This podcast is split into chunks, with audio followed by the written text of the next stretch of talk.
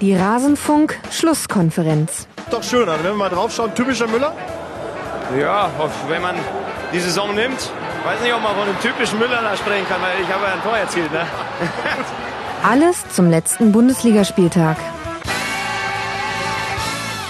Herzlich willkommen im Rasenfunk Podcast der 115. Ausgabe. Mein Name ist Max Jakob Ost, ich bin der Ed Genetzer bei Twitter und ihr hört die Schlusskonferenz. Und der Grund, warum ich so anmoderiert habe, der Grund, warum Eike lacht, ist, dass ich mich bediene an einem ganz großen Vorbild dieses Formats, nämlich dem Gut Sport Podcast, bei dem unter anderem Eike mit dabei ist. Servus Eike, schön, dass du jetzt Hallo. auf dem Rasenfunk bist. Ja, grüß dich Max, hi. Ich hoffe, ich kann Steffen halbwegs ersetzen, aber du darfst jetzt nicht so kranke Scheiße machen, wie äh, mich fragen, wie die Leverkusen-Trainer der letzten zehn Jahre waren. Also das kannst du vollkommen knicken. Nee, das, das hebe ich mir für Steffen auf. Äh, ich werde mich schon benehmen, keine Angst. Ja, finde ich gut. Eike ist heute da, wie gesagt, gut Sport-Podcast. Ihr solltet ihn unbedingt hören. Äh, Hörer Toni hat mir auch ausgerichtet, ich soll euch loben, Eike, soll, sei hiermit Danke. geschehen für eure Symbiose-Diskussion. ähm, ich höre jede Folge, möchte es nicht missen. Bei Twitter heißt du chance-fc und das gibt auch schon einen leichten Hinweis auf den Schwerpunkt dieser Sendung. Wir werden viel über Köln reden und nicht Fortuna, vermutlich. Ich glaube, ich habe keinen Unterstrich, aber man findet mich sowieso, wenn man Chance FC eingibt, glaube ich. Du hast keinen Unterstrich, Mensch. Ähm, Ich glaube nicht. Ja, geil, bei dem wichtigen Vielleicht sollte ich mir mal einen zulegen, aber Nee, du lass mal. Äh, Unterstrich, das haben eigentlich nur Noobs auf Twitter, wenn du mich so. fragst. Also schön, dass das mal geklappt hat. Und außerdem mit dabei, auch mit seinem Rasenfunk-Debüt, der liebe Fabian bei Twitter, at Kadabra23. Servus Fabian. Ja, moin in die Runde. Sehr schön, dass das geklappt hat. Wir wollen reden über den 25. Bundesligaspieltag. Vorher muss ich aber noch ein Dank loswerden. Und zwar diesmal an Jörg, Dominik und Christoph, die uns alle jetzt im März ganz, ganz frisch neu unterstützt haben bei Patreon.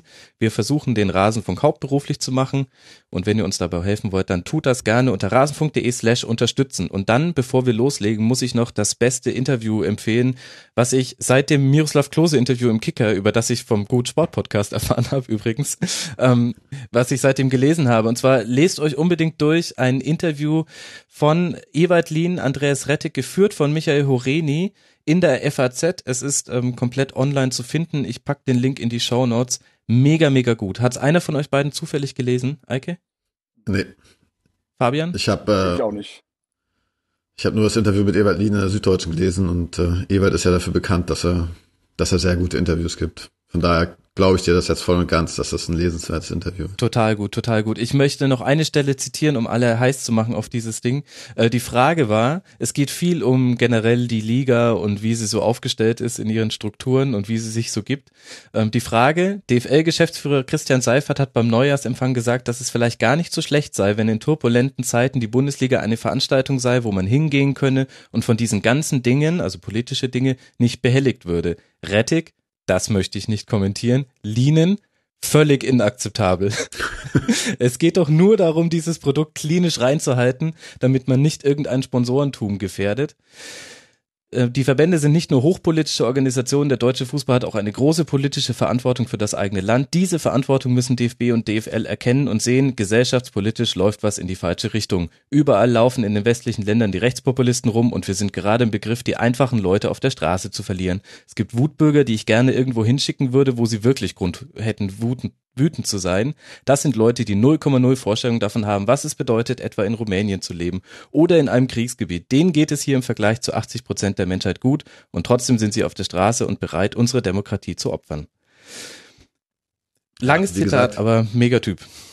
Ewald, mega Typ. Ich meine, er war ja auch schon bei uns in Köln Trainer und äh, ich habe nur gute Erinnerungen an ihn als, als Typ, weil er auch immer solche, solche Interviews halt gegeben hat und sich immer mit der Gesamtsituation auseinandergesetzt hat. Und das ist äh, schön, solche, solche Trainertypen zu haben im Profifußball. Und äh, Christian Streich ist ja sicherlich einer, den man genau in der gleichen Kategorie äh, nennen muss. Ja. Aber ich bin, nee, wenn du, gut, dass du es nochmal sagst, ich äh, nehme es mir vor, für heute das, das Interview nachzuarbeiten. Das ist stark. Das ist auch so eine Art Hausaufgabe, die ich jetzt dann damit auch jedem Hörer an die Hand gebe. Ist wirklich sehr gut und ähm, mit der Hintergrundgeschichte ja auch noch, wie sportlich desaströs es lief in der Hinrunde und sich jetzt alles zum Guten zu wenden scheint bei St. Pauli und man eben an Lean festgehalten hat. Das rundet das Ganze nochmal sehr, sehr gut ab. Super Interview. So, ich werde es verlinken. Aber dann lasst mal in den 25. Spieltag reingehen. Und wir werden, nachdem wir in den letzten Folgen sehr viel auf den Abstiegskampf geguckt haben, wollen wir heute mal ein bisschen mehr über Europa reden. Ich habe im Vorgespräch schon gesagt, es passt zum FC. Und dann mussten wir kurz unterbrechen, weil Eike seine Tränen trocknen musste. Er konnte nicht mehr weitersprechen. Ich habe mir extra so eine Box Taschentücher jetzt hingestellt, weil ich wusste, dass das kommt. ja. Äh, da, wir werden auch zum FC kommen, aber wir fangen ganz oben an, Eike. Das heißt, ein bisschen musst du dich noch gedulden. Ich würde gerne mit euch sprechen über Borussia Mönchengladbach gegen den FC Bayern und Fabian. Wer soll die Bayern noch stoppen, wenn jetzt sogar noch Thomas Müller trifft? Ich denke, diese Saison gar keiner mehr. Also ist, das ist eine steile Champions These. League. Ja, also diese Saison passiert da gar nichts mehr. 62 Punkte. Das passt. RB ist am Schwächeln. Äh, Dortmund, ja, kommt Du meinst auch Raber, nicht. aber ist okay. Ja. Ja, Ra- Dortmund kommt auch nicht gut hinterher. Podcast Hoffenheim aber. wird's auch nicht machen. Also Bayern ist durch für die Saison schon. Ich, äh, das ist jetzt die, die, die eine Sache, die nicht so überraschend ist nach diesem Spieltag, muss man sagen. Es sind jetzt noch mal ein paar Punkte mehr dazu gekommen. Aber gab es denn auch irgendwas, Eike, was dich an dem Spiel jetzt überrascht hat? Also haben wir irgendwas Neues erfahren über eines dieser beiden Teams in diesem Sonntagabendspiel? Also ich persönlich nicht. Ähm, äh, Fabian hat, hat absolut recht. Ich glaube, für Bayern ist die Saison durch. Bei Bayern gibt es eine ganz kritische Frage, zu der ich gleich vielleicht noch was sagen will. Aber bei Gladbach, also ich hatte schon so ein bisschen, also wir waren ja auch nah dran an einem Unentschieden und ich hatte mir auch, bin auch davon ausgegangen, dass dadurch, dass sie jetzt so stabil sind, dass sie eine Chance haben. Mhm. Für, den, für die ist jetzt natürlich auch, äh, ja, die Wochen der Entscheidung kommen jetzt auf jeden Fall, weil sie noch oben dran sind. Sie wieder einen strukturierten Fußball spielen, seitdem Hacking da ist. Ähm, das haben wir damals bei uns äh, im Podcast, als wir so überlegt haben, was ändert sich jetzt eigentlich, nachdem Schubert weg ist. Und Hacking ist ja dafür bekannt, dass er Struktur in eine Mannschaft reinbringen kann. Und das funktioniert auch.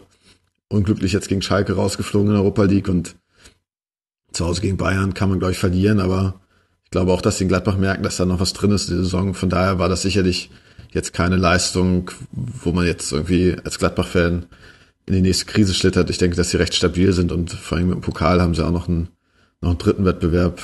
Ähm, was Neues erfahren über beide Mannschaften würde ich jetzt nicht sagen. Bei Bayern stellt sich für mich halt die Frage, die spielen das halt mega cool runter zurzeit und sie werden dann jetzt, weiß es nicht, ich habe es nicht ausgerechnet, in drei, vier Spieltagen Meister sein.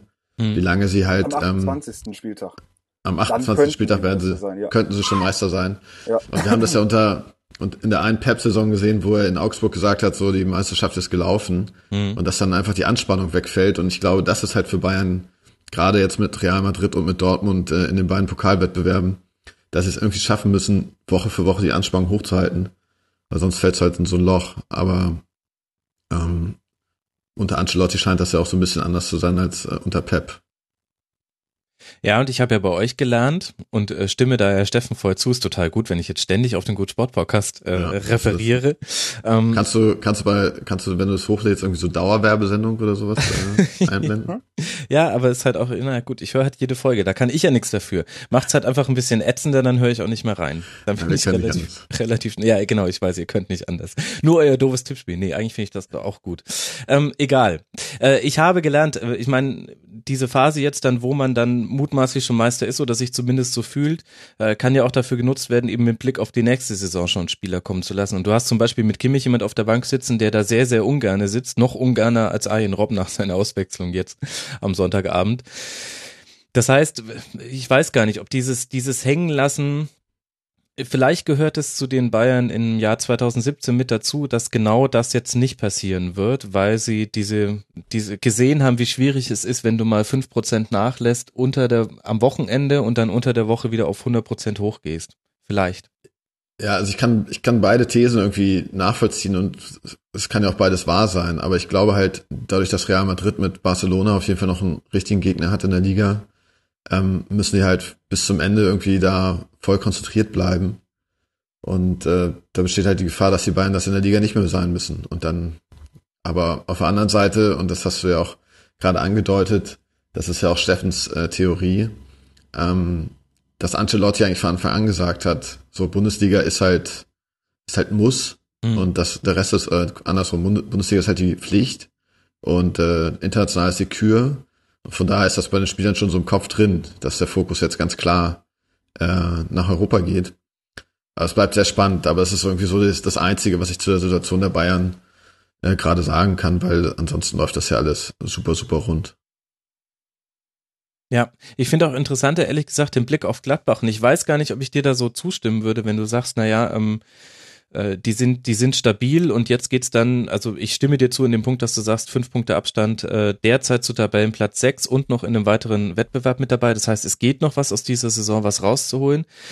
Aber hinter denen liegt halt jetzt schon echt eine Woche zum Vergessen. Also Los Trauer Wochos, hätte, glaube ich, Harald Schmidt dazu gesagt. Der gute alte Harald Schmidt-Gag. Ähm, gegen Schalke ausgeschieden und zwar vollkommen verdient äh, über zwei Spiele hingesehen. Äh, auswärts beim HSV verloren. Und jetzt zu Hause gegen die Bayern. Ja, klar, sind die Bayern, kannst du verlieren und hinten raus wäre auch noch mehr möglich gewesen. Aber wenn man sich anguckt, welche Historie Gladbach gegen Bayern hat, dann ist es ja eine etwas andere als jetzt zum Beispiel der HSV gegen den FC Bayern. Das heißt, im Vergleich zu den Leistungen, die man sonst gegen die Bayern gebracht hat, war das schon arg brav. Man stand unheimlich tief. Ich hatte auch den Eindruck, dass man nicht so wirklich das Konzept hatte ähm, für für die Umschaltsituation. Also es wurde immer versucht, raus auf die ähm, Flüge zu spielen, aber mit einer unfassbar unpräzisen Art und Weise. Also da hätte, da hat halt Kramer deutlich gefehlt zum Beispiel, der Hu hat da auch gefehlt. Und ähm, wenn man noch in die letzte Saison zurückguckt, Jaka hat das auch ganz anders gelöst als jetzt in dem Spiel. Aber das war schon arg passiv und das hätte auch wesentlich deutlicher werden können. Deswegen bei Gladbach bin ich ehrlich gesagt gerade so ein bisschen am Überlegen wie, wie nachhaltig äh, der ein guter Anfangstrend war und was jetzt so die Wahrheit ist, in der die sich einpendeln. Ich habe so ein bisschen den Eindruck, die Statik ist ihnen wieder verloren gegangen im Spiel. Ja, aber hast du Angst, dass sie unten reinrutschen, oder? Nein, oder ich will dir nicht in den Abstiegskampf reden, aber für die ist ja, du kannst die Saison jetzt noch retten, wenn du ins internationale Geschäft kommst. Dann wären auch alle happy damit und auch Europa League ist dann vollkommen okay.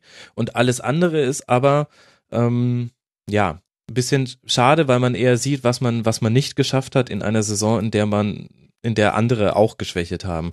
Das heißt, ich glaube, bei denen äh, entscheidet sich jetzt gerade, ob die zwischen acht und zehn einlaufen oder ob sie irgendwie noch den Sprung auf sechs schaffen. Und da siehst du einfach, ich meine, es haben auch viele Leute gefehlt. Stindel wieder weg, Traoré weg, Kramer jetzt länger verletzt. Dahut auch wichtiger Spieler. Natürlich ist es nochmal für Gladbach schwieriger, das aufzufangen. Aber insgesamt hat mir es auch von, ähm, ist ein weiches Argument, aber auch die Körpersprache hat mir ehrlich gesagt nicht gefallen. Also die haben sich auch ganz schön diesem Passmonster Bayern ergeben, muss man sagen. Ja, also überragende Leistung war es sicherlich nicht in den letzten zwei Wochen und du hast schon recht. Also gegen Schalke ist natürlich die Art und Weise auch bitter, wie man rausfliegt. Ja. Ähm, aber ich glaube halt, für mich ist Hacking nicht einer der besten fünf Trainer der Bundesliga, aber schon ein guter Trainer der einer Mannschaft Halt geben kann und Struktur geben kann. Und deswegen ist, glaube ich, das höchste Gefühle für Gladbach wirklich, dass sie noch auf Platz 6 kommen in der Liga. Ansonsten ist halt alles, vielleicht reicht ja auch sogar Platz 7, vielleicht reißen ja auch was im Pokal.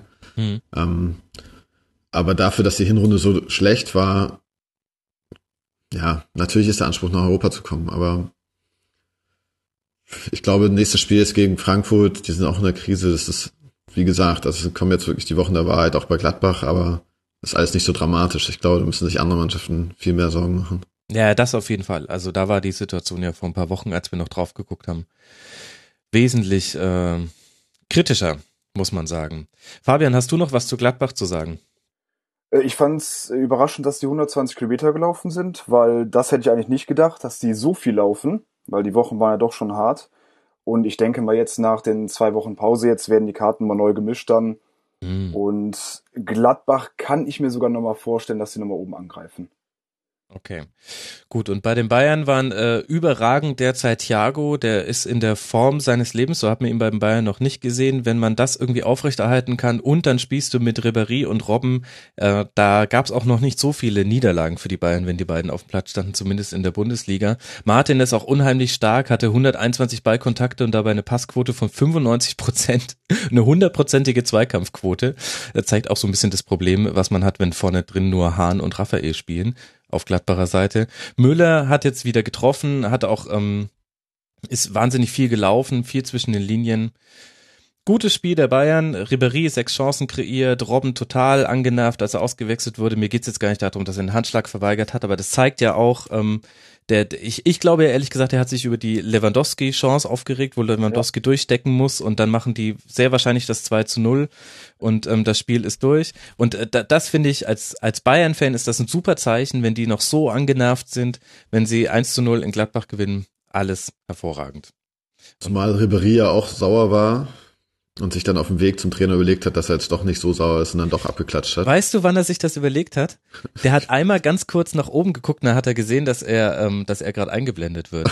okay. Also wenn wenn wenn es auf der Stadionleinwand lief, ich weiß nicht, das ist ja so ein bisschen ja. komisch. Manchmal hat man ja. das Bild auf der Stadionleinwand, manchmal nicht.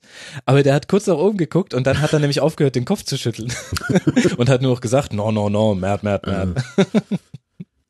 ja, ja. Ge Gebe ich dir absolut recht und äh, Fabian als Bayern-Fan kann das vielleicht gleich auch nochmal kommentieren, aber für mich sind die Bayern in der Form, wenn sie den, die Spannung hochhalten, auch Favorit für die Champions League, weil ich oh. da keine andere Mannschaft sehe, die aktuell dieser Konstanz in dieser Klasse spielt.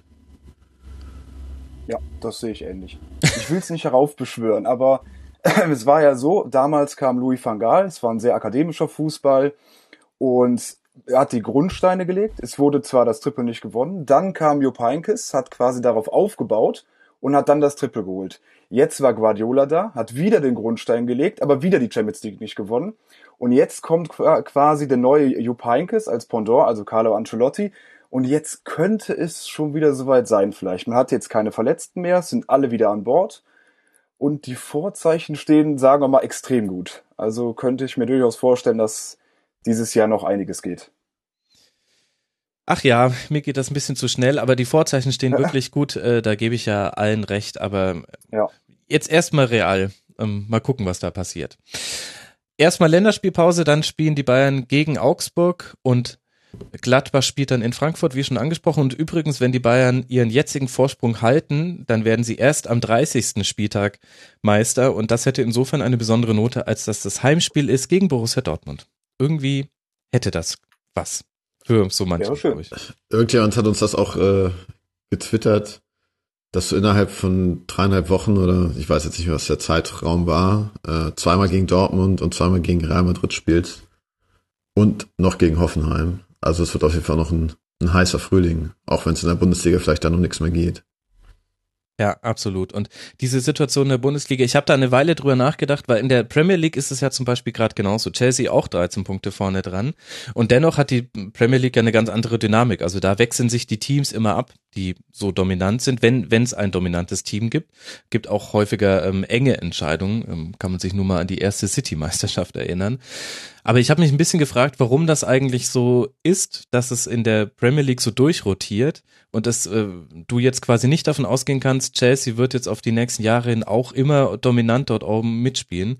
Ähm, und ich bin, ich lande immer bei so Faktoren wie Strukturen und Trainer. Und da sehe ich tatsächlich jetzt auch mit, mit Guardiola, der sagt, ich will hier was aufbauen in Manchester und nehme dafür richtig Kohle in die Hand, zum ersten Mal auch so vielleicht sich Vorzeichen verschieben. Aber Finde ich interessant, dass, dass wir uns da so dran gewöhnt haben. In der Bundesliga ist es grotesk langweilig eigentlich, was Meisterschaftskampf angeht. Hat Ancelotti ja auch so gesagt, als er noch nicht Bayern-Trainer war.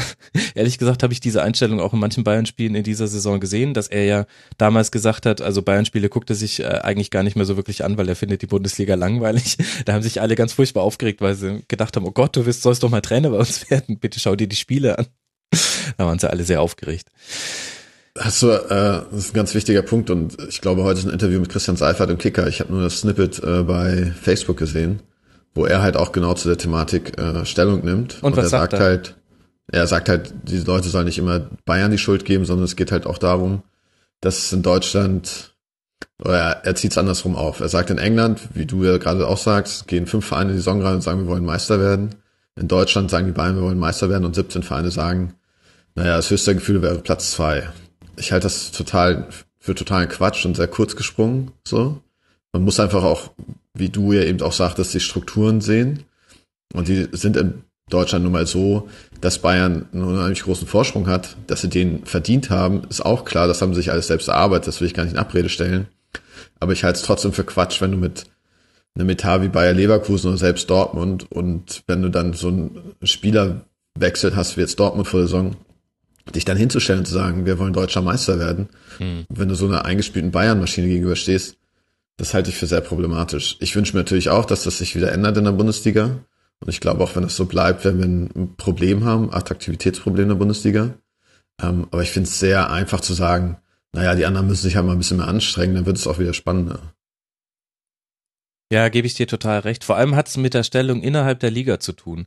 Also beim FC Bayern zu spielen ist einfach für ganz, ganz viele Profis ähm, quasi die Endstation ihrer Karriere, beziehungsweise das Ziel ihrer Karriere. So heißt jetzt nicht, dass die alle da ihre Karriere beenden, aber die wollen alle bei einer Mannschaft wie dem FC Bayern spielen. Und dann gibt's dahinter noch Borussia Dortmund und die stehen aber schon nicht so ganz auf dieser Schwelle. Deswegen wechseln ja auch noch Spieler von Dortmund zu den Bayern. Und das ist der große Unterschied zur Premier League. Da hast du mit Chelsea, United, City, vielleicht auch Liverpool und Arsenal, hast du so fünf Teams, wo du sagen kannst, da wechseln die Spieler jetzt nicht untereinander, weil die sind alle eigentlich relativ happy da, wo sie sind, weil sie da auch die Möglichkeit haben, was zu gewinnen.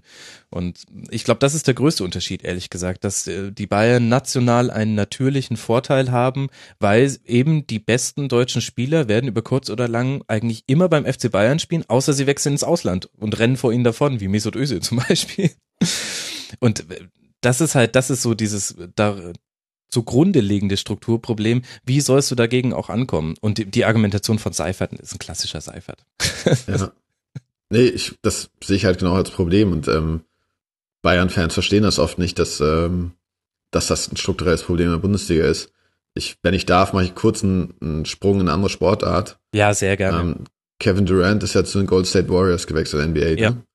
Und da hat sich Steffen und mein Lieblings-Bayern-Fan drüber aufgeregt, dass er einfach zu so einem, so ein Superspieler zu so einem schon sehr erfolgreichen Team geht. Dann habe ich gesagt, das machen doch in der Bundesliga auch alle. Also Mats Hummels geht ja nicht nur nach München, weil, weil es sein Heimatverein ist, sondern der will halt, der will halt nochmal die Champions League gewinnen und er weiß, in Deutschland es gibt einen Verein, mit dem er das schaffen kann. Und das ist halt Bayern München. Das ist genau der Punkt. Um, ähm, aber ich, ich, hab, ich konnte als Bayern-Fan natürlich diesen Durant-Wechsel auch nicht gut finden. Das, das geht nicht. das ist ja, so dumm, das ist ja eure äh, Doppelmoral. Das ist fast, als würde man Eddie Lacey zu den Seahawks geben, aber davon will ich jetzt nicht anfangen.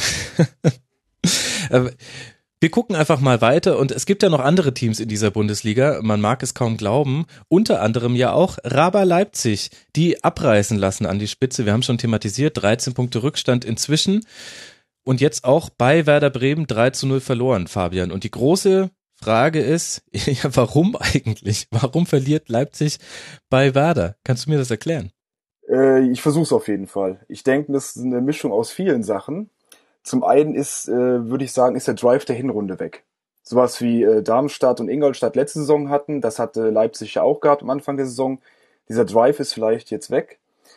Dann ist vielleicht das Spiel ähm, zu intensiv, zu intensiv gewesen in der Hinrunde und die können es jetzt nicht mehr nicht mehr halten, das Niveau. Das heißt, läuferisch alles kein Problem, ist alles wie in der Hinrunde die Werte. Aber ich sag mal so, wenn zwei, drei Spieler nur, nur ein bisschen nachlassen, dann mhm. klappt schon das große Ganze nicht mehr. Hasenhüttl hat ja auch versucht, jetzt mit Dreierkette ein bisschen entgegenzuwirken, dass sie wenigstens, wenigstens defensiver ein bisschen stabiler stehen. Aber die Spieler sagen ja auch oder wirken ja auch ein bisschen ausgebrannt. Wir hatten jetzt Cater, der einen Schwächean äh, Schwächeanfall hatte. Mhm. Dann Werner, der jetzt auch gesagt hat, äh, es ist, sind alle nicht mehr so mental frisch oder körperlich frisch. Und da würde ich schon fast sagen, das sieht so ein bisschen nach einem Guardiola-Effekt aus dann. Weil sie in der Champions League jetzt noch angreifen. genau, und in der Rückrunde halt ähm, nicht mehr so gut. Und vielleicht sind auch so Sachen dabei wie äh, die Forsberg-Sache. Er wollte vielleicht zu Juventus gehen. Die Berater sind jetzt schon mit den ähm, Füßen am Scharren. Bei Cater weiß man auch noch nicht so ganz. Werner hatte vielleicht jetzt auch ein paar Angebote bekommen. Und ähm, ja, dass es, dass sich dann so ein, so ein Gesamtgemengelage ergibt und ähm, ja, dass auch Glück zum Teil auch fehlt, wie bei Werder. Wir hatten den Pfostenschutz von Sabitzer. Mhm. Dann hatte Werner noch eine gute Chance, der Forsberg noch eine gute Chance. Ja, in der Hinrunde hätten sie die gemacht. Jetzt machen sie sie halt nicht mehr. Ja, und dann kommt Werder an mit zum Sonntagsschuss, dann noch ein Freistoß hinterher und zum 3-0 noch ein Konter. Tja, dann, dann stehst du da, wo du jetzt stehst. Ich stimme genau. da Fabian absolut zu, weil, also für mich war die, die Szene des Spiels, ich weiß nicht mehr, gegen wen Halstenberg im Zweikampf war an der Außenlinie und eigentlich gewinnt er den Zweikampf, aber der Ball springt dann halt so blöd irgendwie doch von seinem Schiemann ins Aus, dass wer da Einwurf hat. Und der Gesichtsausdruck von Halstenberg war halt so, heute funktioniert auch gar nichts. Also mhm. es läuft alles schief. So. Und ich glaube, dass das so ein bisschen, ist eine sehr junge Mannschaft und ähm, das Vertrauen in die eigene Stärke ist vielleicht aktuell nicht da. Und ansonsten ist für mich so ein bisschen Hoffenheim all over again. Also in der ersten Saison, als Hoffenheim in der Bundesliga war, waren sie auch zur Rückrunde äh, Zweiter und konnten dann einfach über die Saison äh, das Niveau nicht halten. ist wahrscheinlich ganz normal bei so einer jungen Mannschaft. Ähm, aber Fabian hat gerade noch einen anderen wichtigen Punkt angesprochen und den würde ich gerne, würde ich gerne wissen, was ihr davon denkt. Ralf Rangnick und äh, Steffen sind sich ja einer Meinung, dass äh, Leipzig im Sommer kein, kein Spiel abgibt, weil sie es nicht müssen, weil sie eigentlich genug Geld haben. Mhm. Ähm, meine These ist eher, dass so jemand wie Cater, also vor allen Dingen Cater, sich nicht mit Leipzig identifiziert und wenn ein großer Verein anknüpft, dann macht er halt alles, um wegzugehen. Dann macht er halt einen Draxler oder, oder sonst was und, äh, und wird das dann erzwingen. Wie seht ihr das? Könnte ich mir auch gut vorstellen. Also ich glaube, Werner würde vielleicht nicht gehen, weil ich glaube, dem gefällt es ganz gut da und das passt ja auch ganz gut und er soll ja auch da bleiben. Aber bei Cater könnte ich mir doch gut, äh, gut vorstellen, dass er gehen würde. Vielleicht Premier League wäre vielleicht eine Idee. Also ich denke, wenn ein Club anklopft, ein großer mit viel Geld, glaube ich schon, dass er gehen würde. Du hast halt vermutlich nicht diesen Effekt, den man sonst häufig bei Mannschaften wie Raba hat, die eben quasi ähm, über ihre Möglichkeiten spielen und dadurch oder über den Erwartungen spielen und ins internationale Geschäft kommen, nicht über die Möglichkeiten. Ähm, und da, hast du ja oft den Effekt, dass man dann sagt, naja, die Spieler, die das geschafft haben, die wollen das quasi dann auch bei diesem Verein genießen, dann die Champions League Hymne eben zum Beispiel im Borussia Park zu hören, wenn Gladbach das immer in die Champions League geschafft hat. Und den Effekt, ich will den jetzt nicht komplett allen Leipziger Spielern absprechen, aber der Schluss liegt jetzt so nicht wahnsinnig weit zu sagen, vermutlich ist das jetzt, also ist das jetzt nicht so bedeutend, dass äh, für Cater, dass er das mit Leipzig geschafft hat, sondern quasi einfach nur, dass er es mit diesem Team geschafft hat. Also ja. ehrlich gesagt sehe ich das auch ähm, anders als äh, Steffen und Ralf Rangnick. Und es wundert mich vor allem nur bei einem von beiden, dass ich mit ihm, dass ich ihm da widersprechen möchte. Ja. Nämlich bei Steffen, bei Ralf Rangnick. Das ist ein ganz, ganz valider Punkt und ich bin ja für meine FC-Referenzen äh, bekannt. Ähm, Timo Horn hat jetzt im Interview gesagt, dass er das mit dem FC international zu spielen, wäre natürlich sein Traum. So. Und dann ist es auch egal, ob du Europa League spielst oder Champions League. Und Timo Horn könnte im Sommer sicherlich auch zu einigen Vereinen gehen. Ja. Und diese Verbindung zwischen Verein und Spieler, die ist halt, wie Fabian richtig sagt, vielleicht bei Timo Werner gegeben, aber bei allen anderen Spielern bei Leipzig, also mal gucken. Ich bin sehr gespannt. Ich glaube, dass da zumindest Cater oder ein, zwei Spieler schon wegbrechen können. Hängt natürlich auch damit zusammen, wo sie am Ende landen. Und das weiß ich jetzt überhaupt nicht mehr, weil Dortmund ist dran auf drei Punkte, viel besseres Torverhältnis. Hoffenheim halte ich sowieso für stabiler und äh, ja, also wenn du schon in Bremen verlierst, ohne jetzt Bremens Leistung zu schmälern zu wollen, wird das für Leipzig noch eine recht lange Rückrunde, glaube ich. Ja. Ja, und bevor wir jetzt weiter spekulieren, was quasi nach dieser Saison passiert, lass mal noch drüber sprechen, ähm, warum das jetzt so eine, so eine Tendenz bekommen hat. Ich meine, im Grunde haben wir es ja schon angesprochen. Wir sprechen jetzt über zweite Niederlage in Folge und gegen Augsburg ja auch nur 2 zu 2. Das heißt, allein in den letzten drei Spielen sieben Punkte liegen gelassen. Ähm, es ist so ein bisschen tatsächlich, Fabian, das, was wir in der Winterpause schon immer, wurde die Frage gestellt, kann man diese Intensität durchziehen? Und da wurde als Vorteil immer ins Feld geführt, ähm, dass, äh, dass sie dadurch, dass sie nur in einem Wettbewerb äh, noch ähm, konkurrenzfähig mit dabei sind, ähm, mhm. immer eine Woche Vorbereitung haben. Und ich glaube, das stimmt, was quasi die Regeneration angeht. Ich glaube aber, wenn wir jetzt sagen, derzeit ist es auch so ein bisschen so ein mentales Ding, also ja, Körpersprache, Eike hat das ja auch gesagt und genau, und, und der Einsatzwille ähm, ja. Das alles ist es nicht, aber irgendwie ähm, normalerweise musst du nach einem 0 zu 1 gegen Wolfsburg zu Hause musst du zurückkommen.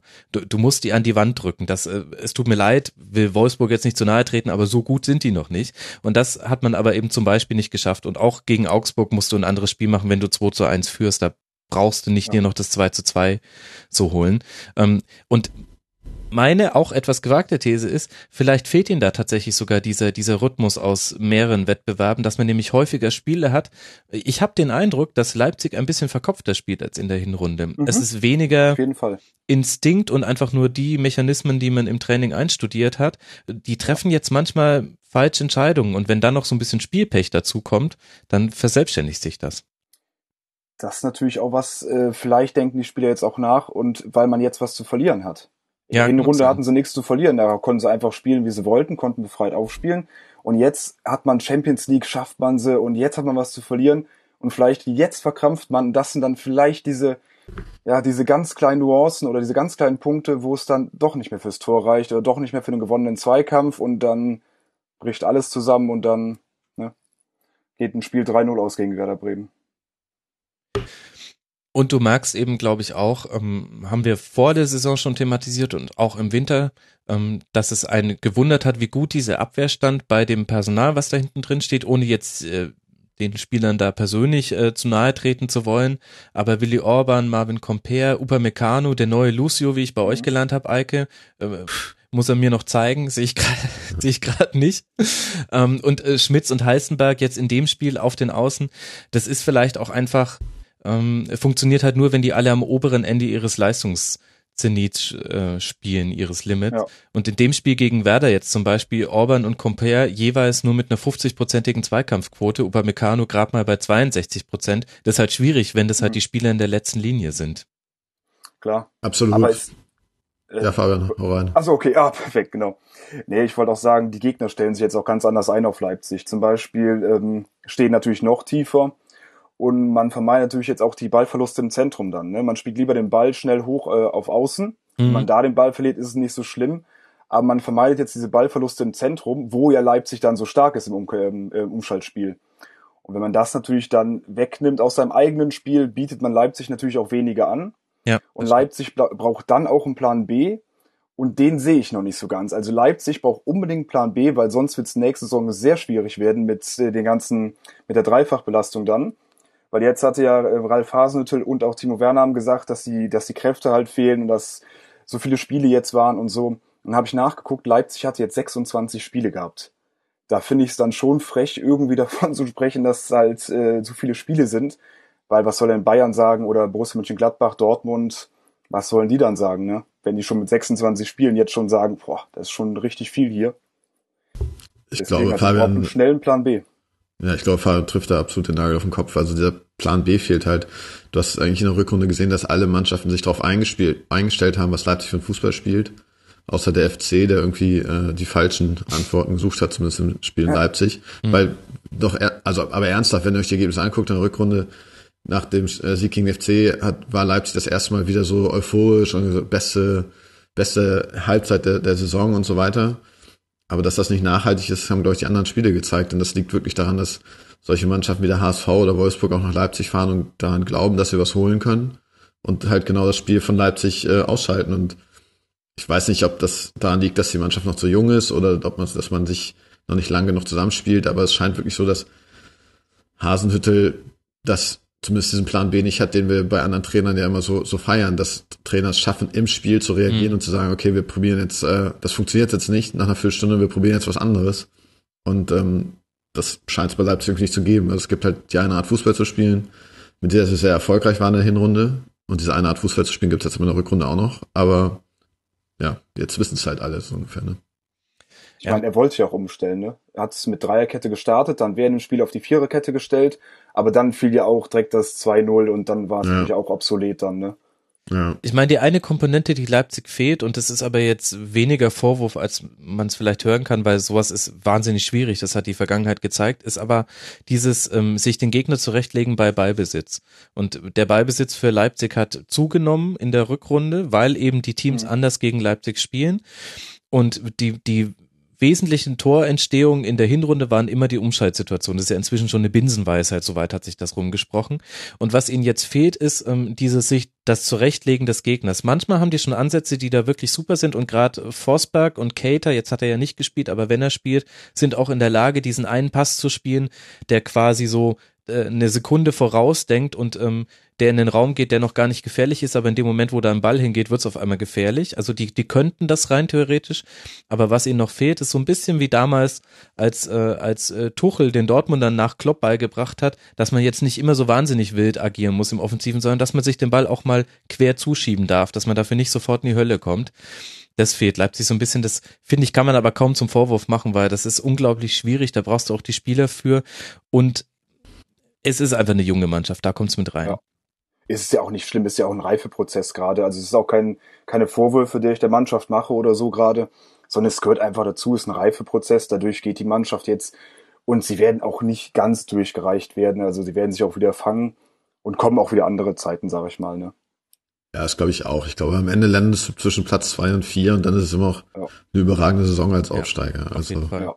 Auf jeden Fall. Aber wir müssen auch Werder loben Denn mhm. absolut schon wieder, schon wieder Punkte geholt. Fünf Spiele, vier Siege, ein Unentschieden. Wer hätte das gedacht? Normalerweise hätte man gesagt, die sind jetzt wahrscheinlich auf Tabellenplatz 10 und vollkommen raus aus dem Abstiegskampfrennen, aber irgendwie unten gewinnen ja alle derzeit. Das ist ja mal ja. anders als noch vor ein paar Jahren. Werder ja auch viel gut gemacht in dem Spiel. Also man hat deutlich gemerkt, was es bedeutet, dass Delaney wieder zurück ist. Ähm, der bringt einfach eine Sicherheit auch im Aufbauspiel mit rein. 73 Prozent Passquote. Ähm, Junusovic, super Spiel gemacht. Werder hat auch tatsächlich gerade ja ein gutes hm. Blatt auf der Hand, Eike. Was, was macht denn Werder eigentlich gerade so gut? Ich kann es ehrlich gesagt nicht so ganz benennen. Ähm, es fällt mir auch sehr schwer, weil wir ja auch vor ein paar Wochen darüber gesprochen haben, dass Nuri kurz vorm Aussteht und jetzt hat er halt diese Serie hingelegt und also was mir halt nicht nur beim Spiel gegen Leipzig aufgefallen ist, aber auch schon letzte Woche gegen Leverkusen, also er hat halt wirklich eine Mannschaft geformt, ne, die daran glauben, dass sie was holen können, egal ob es äh, in Leverkusen ist oder gegen Leipzig. Also diese Einstellung, die wir vorhin bei Leipzig äh, schon kurz angesprochen haben, die stimmt bei Werder absolut. Dass Junusovic jetzt wieder da ist nach seiner langen Schwächephase ist stark. Delaney, dass man den einfach im Winter aus dem Hut zaubert, also warum hatte den kein anderer Verein auf dem Schirm? Da kommt einfach vieles zusammen gerade. Aber ich kann es jetzt auch nicht ähm, äh, abschließend erklären. Vielleicht ist es ja der Glaube, dass man, oder ich glaube, dass andersrum. Es gehört natürlich auch dazu bei den Mannschaften unten, dass sie wissen, dass alle anderen gewinnen und dass der Druck mhm. da ist. Und dann musst du halt auch äh, liefern. Und das äh, kann natürlich in gewisser Situation zu Unsicherheit führen in einem, in einem Verein oder einer Mannschaft. Bei Werder scheint es genau den gegenteiligen Effekt zu haben, dass man jetzt eine breite Brust hat und ja, das ist jetzt eine Binsenweisheit, Binsenweisheit, aber je mehr du gewinnst, desto mehr glaubst du halt auch an dich. Und äh, ja, die haben sich jetzt irgendwie echt so einen Lauf gespielt. Ne? Ja. Ich würde auch sagen, dass sie mental drauf gut eingestellt sind. Hat man bei Junusovic wieder gesehen. Das war, glaube ich, das Interview nach dem Leverkusen-Spiel, nach dem 1-1 in Leverkusen. Also die sind auch mental komplett auf diesen Abstiegskampf fokussiert und haben aber trotzdem Spaß auch dran. Ne, das sieht man auch während dem Spiel dann, wie die gefeiert haben und Nuri wieder abgegangen ist äh, an der Seitenlinie. Wiedwald mit toller Form jetzt aktuell. Abwehr steht stabil. Also Werder macht, äh, das Spiel hat richtig Spaß gemacht zu gucken. ja. Also Wiedwald äh, muss man sowieso mal ein ganz großes Kompliment aussprechen. Ne? Also das, äh, als er damals nach Bremen gegangen ist, dachte ich eigentlich schon, das ist ein guter. Und dann hatte er immer diese bekloppten Situationen, dass die Trainer ihn rausnehmen, dann wieder reinnehmen, weil Trop nicht verletzt ist. Und ich weiß gar nicht, mit wem er vorher Konkurrenzkampf hatte, da Castells oder was. Und dass er jetzt zum fünften Mal so wiederkommt und jetzt hält er wirklich so, wie man sich das erwartet oder erhofft hat. Ähm, vielleicht haben wir ihn doch alle unterschätzt. Ja. Ich meine, er wurde ja auch oft allein gelassen von der Abwehr, aber jetzt, wo die Abwehr funktioniert, kann er auch besser funktionieren und ich denke mal, das ist eine schöne Symbiose gerade aktuell bei denen. Ja, Einspruch. Also okay. halber Einspruch. Wiedwald, äh, kein Torhüter hat mehr Paraden pro Spiel als er, 3,9 für die Statistikfreaks mhm. da draußen. Grüße an Steffen. Ähm, aber das heißt ja auch, dass die Abwehr ähm, viele Schüsse zulässt und ähm, genau dieses Abwehrargument finde ich ist ein ganz wichtiges. Also wenn wir aufs Papier gucken, dann steht die natürlich wahnsinnig gut gerade. Nur zwei Tore kassiert in den letzten fünf Spielen und wir sprechen hier über Werder Bremen, äh, liebe mhm. Freunde des Rasenballsports. Entschuldigung. ähm, aber ähm, ich will jetzt äh, gar nicht alles schlecht reden, aber wenn man sich nochmal die Spiele im Einzelnen anguckt und nochmal anguckt, wie viele Schüsse aufs Tor zugelassen wurden, dann haben wir in diesen fünf Spielen wurden 74 Schüsse zugelassen, davon 23 aufs Tor.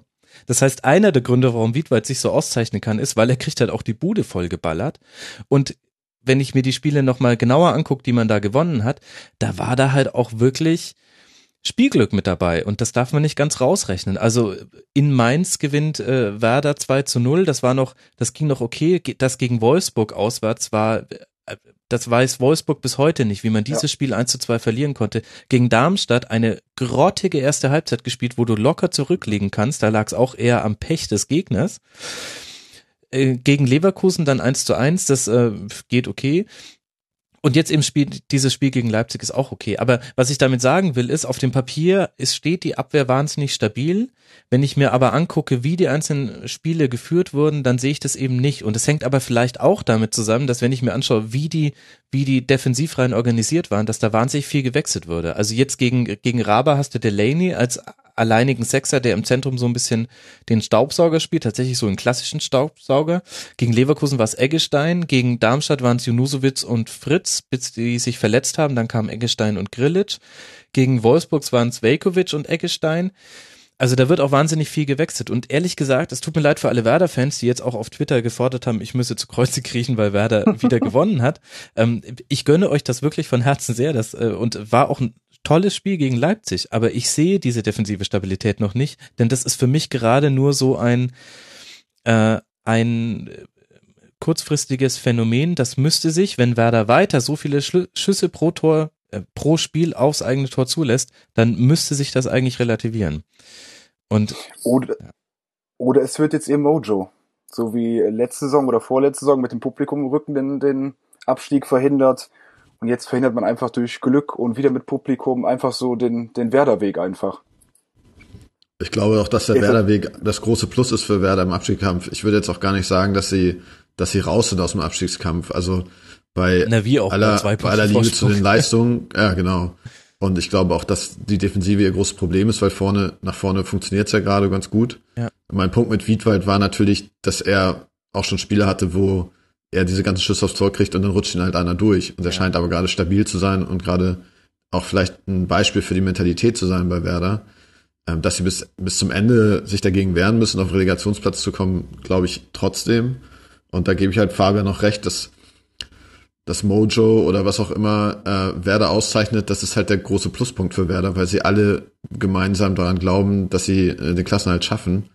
Und äh, ja, dass die Defensive nicht eine der besten in der Bundesliga ist, ist, glaube ich, auch klar. Mhm. Werder muss jetzt, glaube ich, ähm, in den nächsten Wochen noch äh, die Pünktchen sammeln. Also Statistikexperten sprechen inzwischen davon, dass man 38 Punkte plus X eventuell sogar noch braucht, um nicht 16. zu werden in dieser Saison. Das heißt noch neun Punkte. Ja, das ist aber, wenn man es durchspielt, tatsächlich gar nicht so unrealistisch. Ich habe es auch mal ja. kurz durchgetippt. Und hinten raus wird das Spielprogramm für Bremen noch mal knackiger. Gegen Hertha, gegen Köln, gegen Hoffenheim, gegen Dortmund. Das sind die letzten vier Spiele.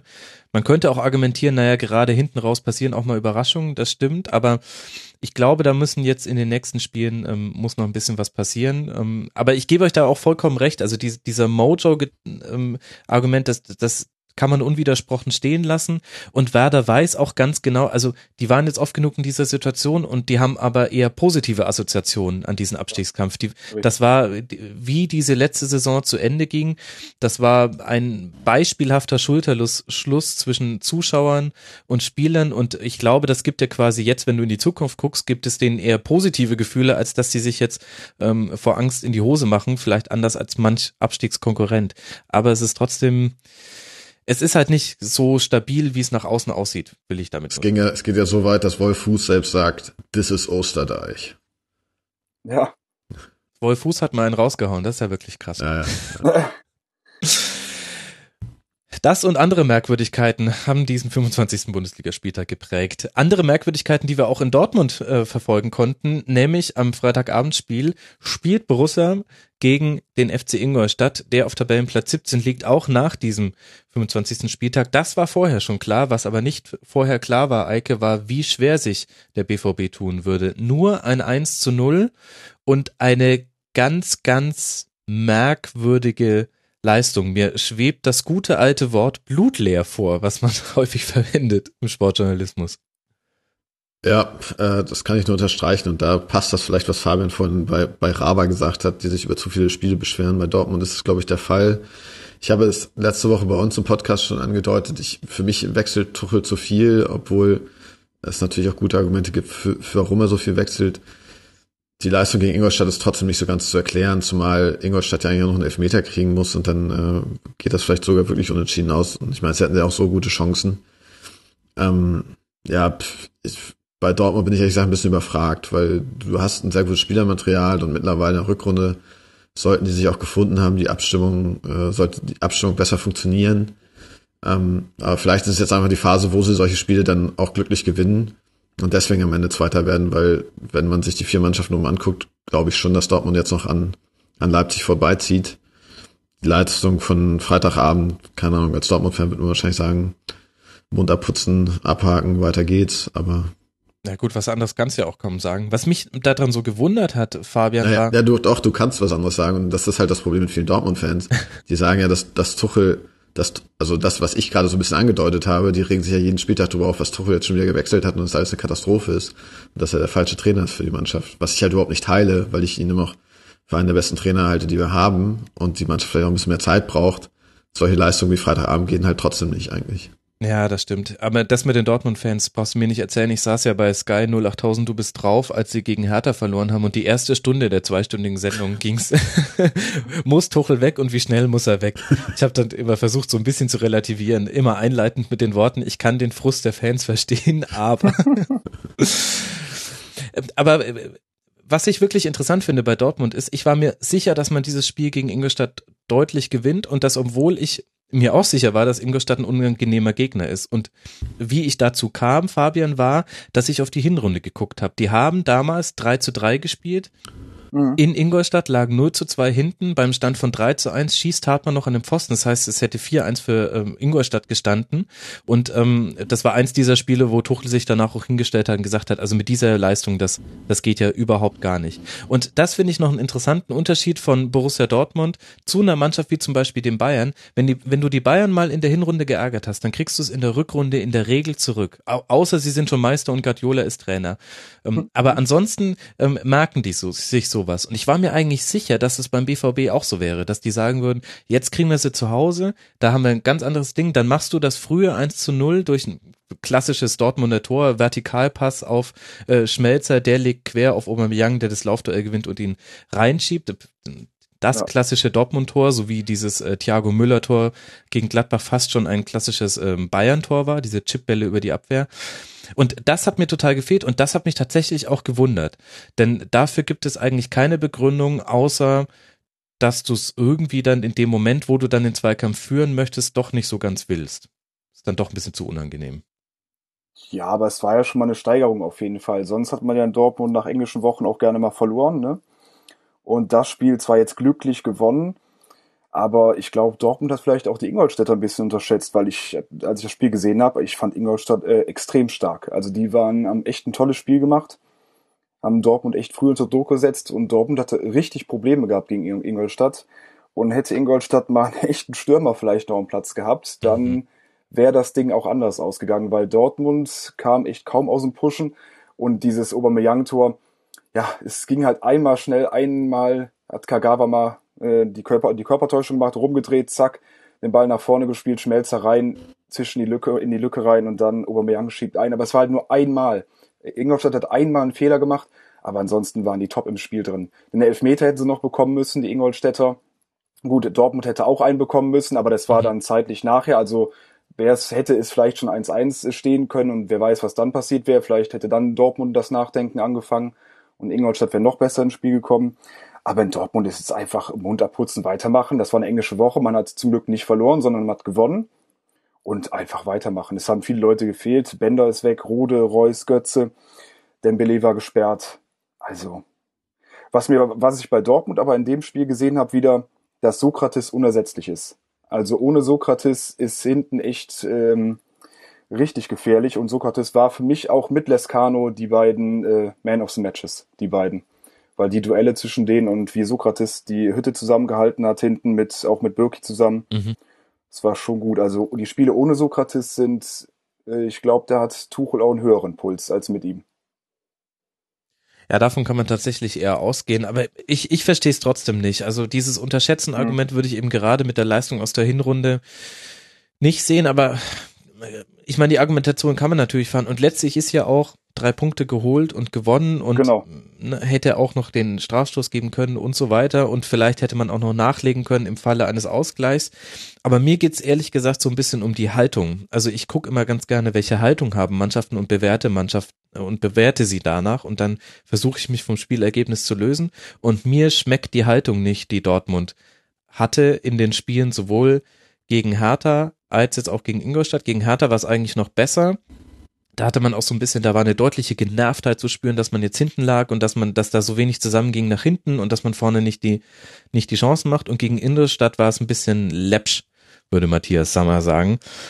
Und naja, äh, finde ich, Finde ich überraschend, vor allem Eike, weil man ja weiß, wie Ingolstadt da anreist. Ich meine, jetzt acht Punkte Rückstand, ähm, das wird alles sehr, sehr unwahrscheinlich mit dem Klassenerhalt. Aber wenn, wenn Ingolstadt einen Stürmer hätte, der vorne mal einen knipst, dann hätte man, glaube ich, genau diesen Klassenerhalt jetzt schon fast in der Tasche, ehrlich gesagt. Meinst, meinst du so ein Modest oder was? Zum Beispiel, ja, das müsste nicht mal modest sein. Nein. Ähm, das ist natürlich so ein bisschen jetzt äh, Klugscheißerei, ähm, aber ein Burgstaller war ja zum Beispiel vor der Saison auch schon zu haben. Klar. Nürnberg muss alles hergeben, was irgendwie zwei Millionen ein Einnahmen bringt. Also ich, ich frage mich tatsächlich, Absolut. warum, warum kein Stürmer? Also Ingolstadt, ja, und ich habe die Ingolstadt das Wochenende davor ja sehr genau beobachtet, weil wir gegen die gespielt haben. Und es ist absolut so, wie du sagst. Die haben bis zum 16er haben sie uns eigentlich äh, auseinandergenommen. Unsere Leistung war auch sehr, sehr schlecht. Und das haben sie jetzt in Dortmund auch wieder, wieder gezeigt, dass sie auf jeden Fall mithalten können, aber dann halt vor dem Tor irgendwie ihre Probleme haben. Und irgendwann hörst du wahrscheinlich jetzt auch als Ingolstädter Spieler dran, äh, dran, dann auf, dran zu glauben, aber ja, vor der Leistung, die Leistung kannst du nicht kritisieren von Ingolstadt. Das war, war top. Ich wollte euch noch was anderes fragen zu dem Spiel. Ich, habt ihr das Spiel zufällig mit Ton gehört? Weil ich hatte es hier gemutet. Ja. Ja. Ich hatte es mit Ton. Äh, haben, haben die unsere Sky-Freunde wieder einen Schiedsrichter zugeschalten nach der, nach der Elf-Entscheidung? Merck war, glaube ich, da und hat gesagt, äh, wäre ein klarer gewesen. Mhm. Okay, Ja. gut. Gagelmann hätte gesagt, schwierig zu sehen. Ähm, Ja, der Schiedsrichter. äh, Im ja. Zweifel aber eher dann doch hätte man geben können, aber stand auch schwierig und die Sonne hat geblendet. Bei 20 Uhr. Der Schiedsrichter hat richtig entschieden.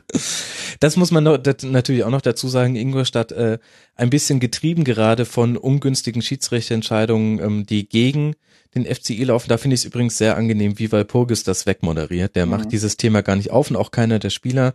Ähm, das mag ich eigentlich, weil es würde auch nichts ändern, wenn man jetzt lamentiert, ehrlich gesagt. Mhm. Das bringt dem nächsten Spiel auch nicht mehr.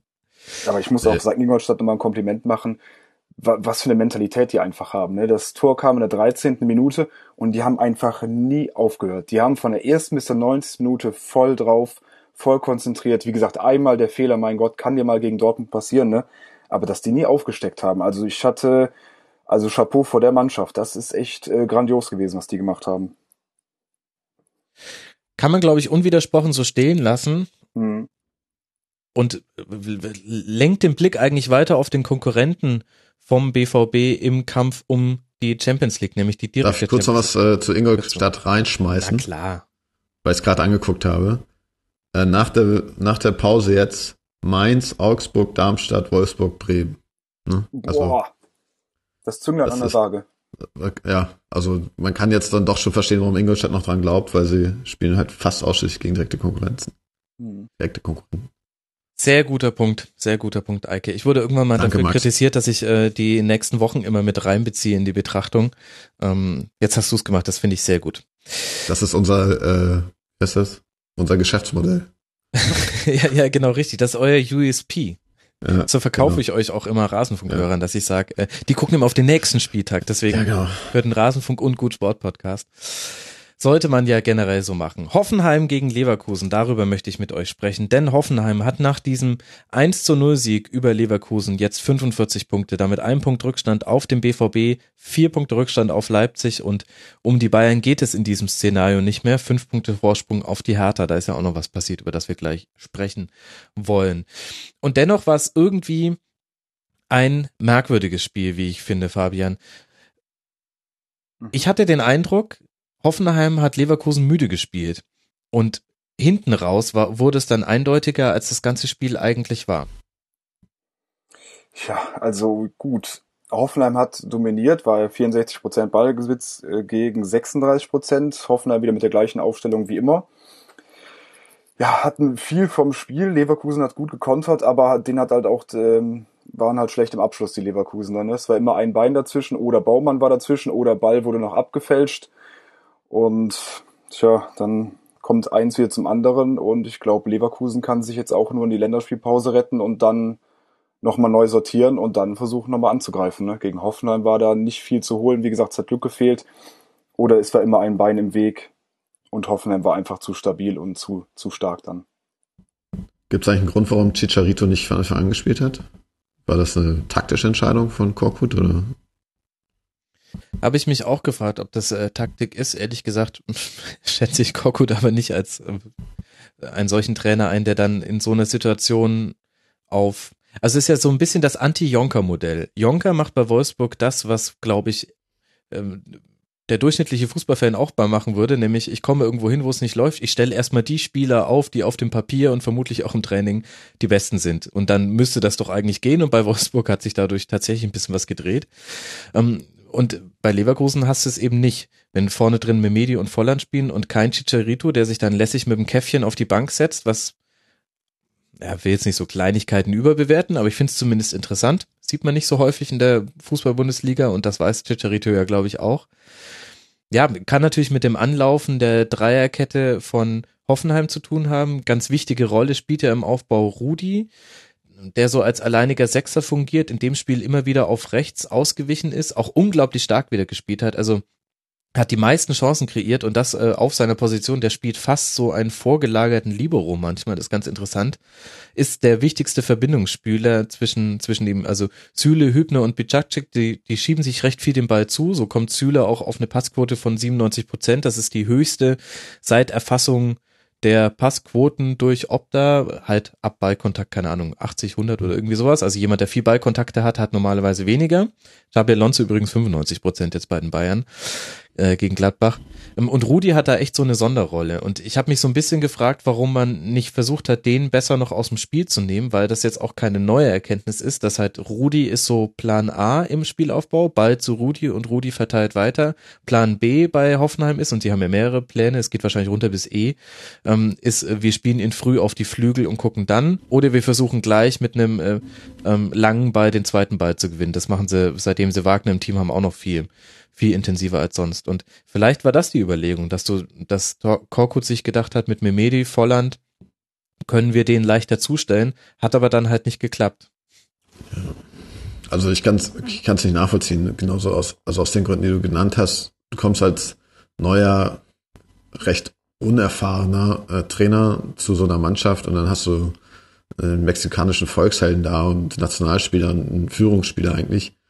Und äh, diese Szene mit dem Kaffee, wie gesagt, wir wollen es nicht überinterpretieren, aber, aber es, es spricht eigentlich Bände. Und das Problem bei Korkut ist, dass ich einfach immer nicht, ja, ich halte einfach nicht viel von ihm. Es äh, versuche das jetzt möglichst. Das ist, glaube ich, auch sein größtes Problem, dass du nicht viel von ihm hältst. Ja, aber ich habe das äh, schon ja öfter, zumindest Steffen erzählt es wahrscheinlich alle zwei Wochen, zumindest wenn Korkut Thema ist. War damals, äh, als Köln in Hannover gespielt hat und Korkut Trainer war, war bei 96 haben wir 1-0 in Hannover verloren, obwohl wir klar die bessere Mannschaft waren über zwei Hälften. Und mein Vater hat mir das auch bestätigt, der 96-Mitglied und äh, Fan ist. Und diese Korkut-Mannschaft hatte einfach kein Konzept. Also die hatten von hinten raus, sie hatten den Ball, wussten nicht, wo den Ball hinspielen sollten. Und ähm, du hast dich wirklich gefragt, was sie unter der Woche im Training gemacht haben. Und Korkut stand an der Seitenlinie, ist rumgetanzt, äh, hat reingebrüllt, die ganze Zeit hyperaktiv. Und also ich bin echt mit Fragezeichen von dem Spiel zurückgegangen, also nicht unbedingt so was unsere Leistung anging, sondern wie das, äh, wie so ein Fußball unter Korkut überhaupt aussehen soll. Und das Spiel gegen Werder hat mich da total bestätigt in dieser Meinung und mhm. gegen Hoffenheim habe ich jetzt auch nicht mehr positive Ansätze gesehen und wenn du dann siehst, da steht halt Teil von Korkut an der Linie und gegen, ihm gegenüber steht Julian Nagelsmann, dem, wie du ja gerade selber gesagt hast, für, ja, Nagelsmann ist Gott, aber ähm, du sagst, wir trauen ihm zu, dass er bis Plan E oder Plan G den Spielern mitgibt. Und dann äh, 23 Minuten gesagt, wir stellen jetzt, wir probieren jetzt was anderes und die Spieler wissen genau, was sie machen müssen. Das ist schon ein krasser Unterschied. Hat man auch ganz gut gesehen, dass äh, Leverkusen setzt noch sehr viel auf individuelle Lösungen im Spiel, um es mal so zu formulieren. Bellarabi geht neunmal ins Dribbling, gewinnt aber halt leider nur eins davon. Und dann entsteht halt wenig. Während auf der Gegenseite Demirbay zum Beispiel in, in, der Kategorie unschlagbar war, hat vier von sechs Dribblings gewonnen. Das auf seiner äh, ja noch etwas zentraleren Rolle unglaublich wichtig. Aber das ist genau der Punkt, dass man eben nicht so genau sehen kann, mit welchem Konzept will man das verfolgen, außer über quasi mental, dass man sagt, Brust raus und ähm, wir holen uns, das ist noch über unsere individuelle Leistung. Das, das sehe ich auch so ein bisschen. Ich meine, man kann jetzt natürlich auch nochmal die Länderspielpause da abwarten, im zwei Wochen Vorbereitung, auch wenn da nicht alle vor Ort sind, aber das vielleicht überrascht uns Korkut in dem Bereich auch nochmal. Und man muss dazu sagen, gegen ein Nagelsmann-Team ist es auch wirklich sehr, sehr hässlich. Also äh, Hoffenheim steht nicht zufällig auf dem vierten Tabellenplatz und hat erst zwei Niederlagen. Mit 45 Punkten, sondern die sind auch verdammt schwierig zu bespielen, weil eben das eine Mannschaft ist, ähnlich wie der FC übrigens, ähm, wo der Trainer ihnen taktische Lösungen geben kann und die Mannschaft so schlau ist und so gut trainiert ist, die umzusetzen und dann wird das Spiel für sie leichter, einfach nur weil man ein bisschen auf das reagiert hat, was der Gegner anbietet und allein das ist schon ein Wettbewerbsvorteil in der Bundesliga. Klar, und ich glaube auch, dass du mit dem Ergebnis nicht unbedingt unzufrieden sein musst als Leverkusen. Wenn du zum Tabellenvierten fährst und nur in Anführungsstrichen 1-0 verlierst, du musst eigentlich viel mehr ärgern, dass du zu Hause gegen Bremen nicht gewonnen hast. Ähm, aber das wird jetzt wirklich noch eine Wegstrecke mit Korkut in der Rückrunde und du hast es ja vorhin schon mal kurz gesagt, Max, aber vielleicht äh, hat Fabian da ja auch zu eine Meinung. Letzte Woche wurde ja im Rasenfunk andiskutiert, dass oder von deinen beiden Gästen behauptet, mhm. dass Leverkusen unten reinrutschen kann. Ich sehe das ehrlich gesagt auch gegeben, aber ich weiß nicht, Fabian, äh, was denkst du? 31 Punkte? Ich denke auch Leverkusen ist jetzt mit dabei. Wie gesagt, äh, die müssen jetzt äh, schnell gucken, dass sie noch den, das, den letzten Rest Roger Schmidt aus der Mannschaft rausbekommen. Ah, und oh, äh, Fabian. Das, das hört sich jetzt vielleicht hart an, aber bei Roger Schmidt hat mich immer aufgeregt, dass die Mannschaft immer nur einen Plan A hat. Die Mannschaft kann immer nur draufgehen. So, wenn dann zwei, drei Spieler Aber kann man nicht diesen Plan A noch behalten? Muss ja, wirklich, aber also dann müsste der aber schon echt gut ausgefeilt werden. Also deswegen, Leverkusen hat jetzt die, echt die einmalige Chance, in zwei Wochen jetzt gut was zu ändern noch, weil sonst rutschen die auch noch mit rein, weil ich sehe die Tendenz eher runter und bei vielen Mannschaften, die da unten stehen, geht die Tendenz rauf, auch beim HSV, ne, da geht auch Tendenz rauf. Mainz mhm. muss auch noch aufpassen. Also Leverkusen kann noch reinrutschen und die müssen jetzt einfach gucken, dass sie da stabil stehen. Einfach irgendwie 4-2-3-1, Hauptsache erstmal stabil stehen und nach vorne gucken, was geht, weil wir haben so gute Spieler, die machen schon irgendwas, aber Hauptsache wir stehen erstmal hinten wieder gut.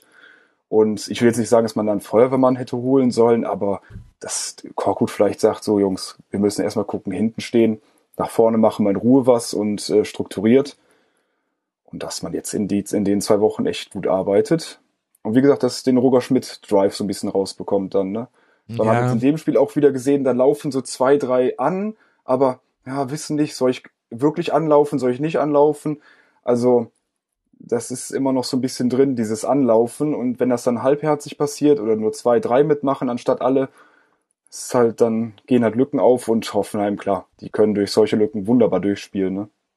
Mein andererseits ist natürlich aber dieses ähm, hinten sicher stehen jetzt auch leicht gesagt, wenn Bender und Aranguiz wieder verletzt sind. Also das ist halt mit, in dem Spiel waren es jetzt Baumgartlinger und Kampel, die da auf der Sechs agieren. Ey, das ist halt auch ja. eine andere defensive Liga. Und vielleicht musst du dann so ähnlich Bremen-Style ein bisschen schon dein Heil in der immer noch sehr, sehr guten Offensive suchen. Ähm, ich will jetzt nicht sagen, dass du hinten offen sein musst wie ein Scheunentor, ist Leverkusen ja auch nicht. Also 40 Tore ja. sind jetzt zwar nicht wenig, die man gefangen hat, aber immerhin auch 37 geschossen. Also ich weiß es nicht. Mir ist es ehrlich gesagt ein bisschen zu viel zu sagen, da muss jetzt alles von Roger Schmidt raus aus der Mannschaft. Nein, so Es war nicht alles schlecht nicht. unter Schmidt. Nein, so meinte ich das ja auch nicht. Es, es hat sich jetzt ein bisschen martialisch angehört, gebe ich zu, aber ganz so schlimm finde ich es ja nicht. Ich mag den Roger Schmidt sogar echt gerne, fand auch einen guten Trainer, nur es hat halt Ernsthaft? vielleicht ein bisschen das ich finde jetzt nicht so schlecht. Also gerade wird immer so. Einer der größten Unsympathen, die die Bundesliga hatte, aber gut. Genau, das sagen irgendwie alle, aber ich weiß nicht, irgendwie, weiß nicht, ich bin da so unvoreingenommen. Also ich habe den recht gerne zugehört im Interview. Und klar, der war natürlich öfters mal ein bisschen dünnhäutig, aber mein Gott, ich habe jetzt irgendwie nichts gegen ihn als FC-Fan ist man da gebrandmarkt. Aber ich möchte noch einmal das unterstreichen, was Max gesagt hat. Ähm, wenn du Brand, Volland, Bellarabi vorne hast und dann meinetwegen noch Chicharito vorne drin, dann äh, sehe ich das absolut genauso. Die Offensive ist das Prunkstück dieser Truppe. Und wenn du die ins Rollen bringen kannst, dann ist zwar natürlich immer noch wichtig, wer auf der 6 spielt, aber ja, der Gegner muss sich dann erstmal damit auseinandersetzen, dass du vorne da äh, vier sehr, sehr starke äh, Offensivspieler hast. Genau. Äh, zwei Punkte noch zu Leverkusen. Das eine, Fitness ist, glaube ich, wirklich ein wenig beachtetes Thema bei denen, vor allem vor dem Hintergrund, dass ja mit Oliver Bartlett der von Roger Schmidt favorisierte Fitnesstrainer gehen musste am Ende der Hinrunde und zwar gar nicht so geräuschlos, wie sowas sonst passieren könnte. Äh, er wurde von, ich glaube, Sportschau.de hat geschrieben, nee, der Kölner Stadtanzeiger hat ihn mit dem Drill, Drill Instructor aus Full Metal Jacket äh, verglichen. So wären wohl seine Methoden gewesen. Der musste gehen, angeblich nach einem Spieleraufstand. Das weiß ich jetzt alles nicht, bin ich zu weit weg von Leverkusen. Aber ist schon interessant, weil in dem Spiel hast du definitiv gesehen, Fitness war eine der Komponenten, die gefehlt hat bei Leverkusen. Man konnte da zu wenig nachlegen, auch wenn es natürlich schwer ist gegen Hoffenheim. Das ist eh klar. Und zweites Ding, ähm, ich weiß nicht, ob es äh, realistisch ist, weil Nizza jetzt auch gerade auf Tabellenplatz 3 in der Liga 1 nicht so schlecht steht, aber ich fände ja, der perfekte Trainer für Leverkusen wäre Lucien Favre. Auch, ehrlich gesagt, als Gegenpol in der Außendarstellung zu Rudi Völler. Würde ich unterschreiben. Also ich glaube, Lucien Favre wäre für ganz viele Vereine der perfekte Trainer, weil Stimmt. das ja einfach unheimlich ist, was der in jedem Ort, wo der arbeitet, äh, hinkriegt. Äh, Gegenpol zu Rudi Völler kann ich auch immer nur unterstreichen. Und ähm, was du aber vorher noch gesagt hast, das ist so ein bisschen das andere, was mir Bauchschmerzen macht bei Leverkusen, ist, dass wir nicht so wirklich wissen, was intern da alles vorgefallen ist, weil Mhm. diese Roger Schmidt-Phase hatte man ja eigentlich jede Saison und dann fällt, fliegt man nur in Europa raus und dann gibt man wieder Gas. Und diesmal hat man ihn halt äh, rausgeschmissen.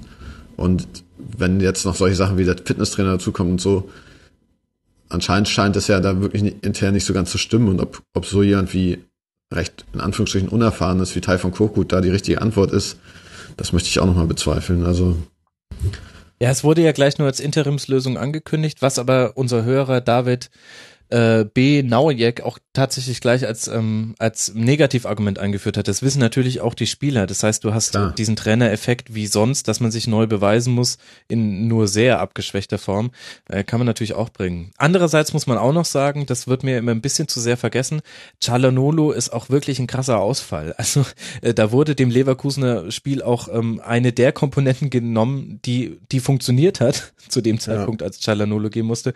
Das ist auch echt undankbar.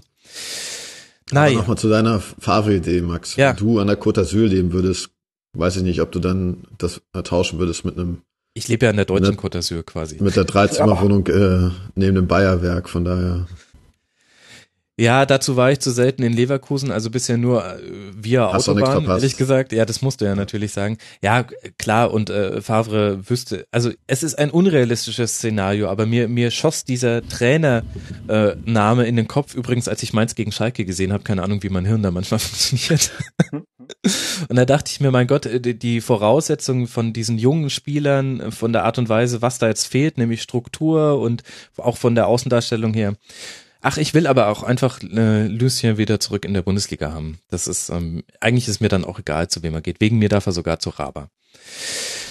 Wir haben damit gesprochen über die Tabellenplätze 1 bis 4. Bayern, Leipzig, Dortmund, Hoffenheim. Und jetzt wollen wir sprechen über die Tabellenplätze. Und da freut sich der Eike schon besonders drauf. 5 und 6. Nämlich Hertha auf Tabellenplatz 5 mit 40 Punkten und auf Tabellenplatz 6 der erste FC Köln mit 37 Punkten. Diese beiden Mannschaften, Eike, sind aufeinander getroffen am Wochenende. Und ich musste dich jetzt nicht gerade grillen nach einem 4 zu 2 und dennoch hat mich, habe ich mich ein bisschen am Kopf gekratzt, als ich dieses Spiel gesehen habe. Wir haben auf der einen Seite vier Tore Köln, zwei Tore Berlin. Auf der anderen Seite haben wir 8 zu 7 Torschüsse für die Hertha, 580 zu 200 angekommene Pässe, 71 Prozent Ballbesitz Hertha. Wer lügt denn jetzt, das Ergebnis oder die Statistik? wer lügt denn jetzt? Keine Ahnung. Auf jeden Fall sind mir diese Statistiken bekannt, weil ich einen sehr guten Freund habe, der Hertha-Fan ist und der sich eigentlich das Spiel nur darüber beschwert haben, dass wir äh, dreimal aufs Tor geschossen haben und drei Tore geschossen haben zu dem Zeitpunkt. Ja, wahrscheinlich lügt keiner, weil du mit äh, Osako und Modest einfach vorne ein Duo hast zurzeit, die unglaublichen Fußball spielen und unglaublich Selbstbewusstsein haben. Also viele sehen ja nur Modest, aber ich, für mich ist Osako mindestens genauso wichtig. Mhm. Und ähm, ich glaube, dass die Mannschaft sich sehr viel vorgenommen hat für das Spiel, weil der Auftritt in Ingolstadt einfach eine absolute Katastrophe war und den Spielern das auch bewusst war. Das haben die Spieler nach dem Spiel auch gesagt, dass der Trainer sich sehr viel Zeit genommen hat, sehr viele Gespräche geführt hat, sehr viel Videoanalyse gemacht hat und ähm, Stöger hat das dann auch äh, runtergebrochen zu sagen, wir haben versucht mutiger zu sein, wir wollten wieder mehr Risiko gehen und solche Sachen. Also ähm, ich fand schon, dass das eine, eine ganz andere Leistung war als die gegen Ingolstadt, ähm, dass die Zahlen dann zu krass äh, vor allem der Ballbesitz hat mich wirklich überrascht, dieses 30 zu 70 oder was es dann im Endeffekt Wahnsinn, war. in einem Heimspiel. in einem Heimspiel.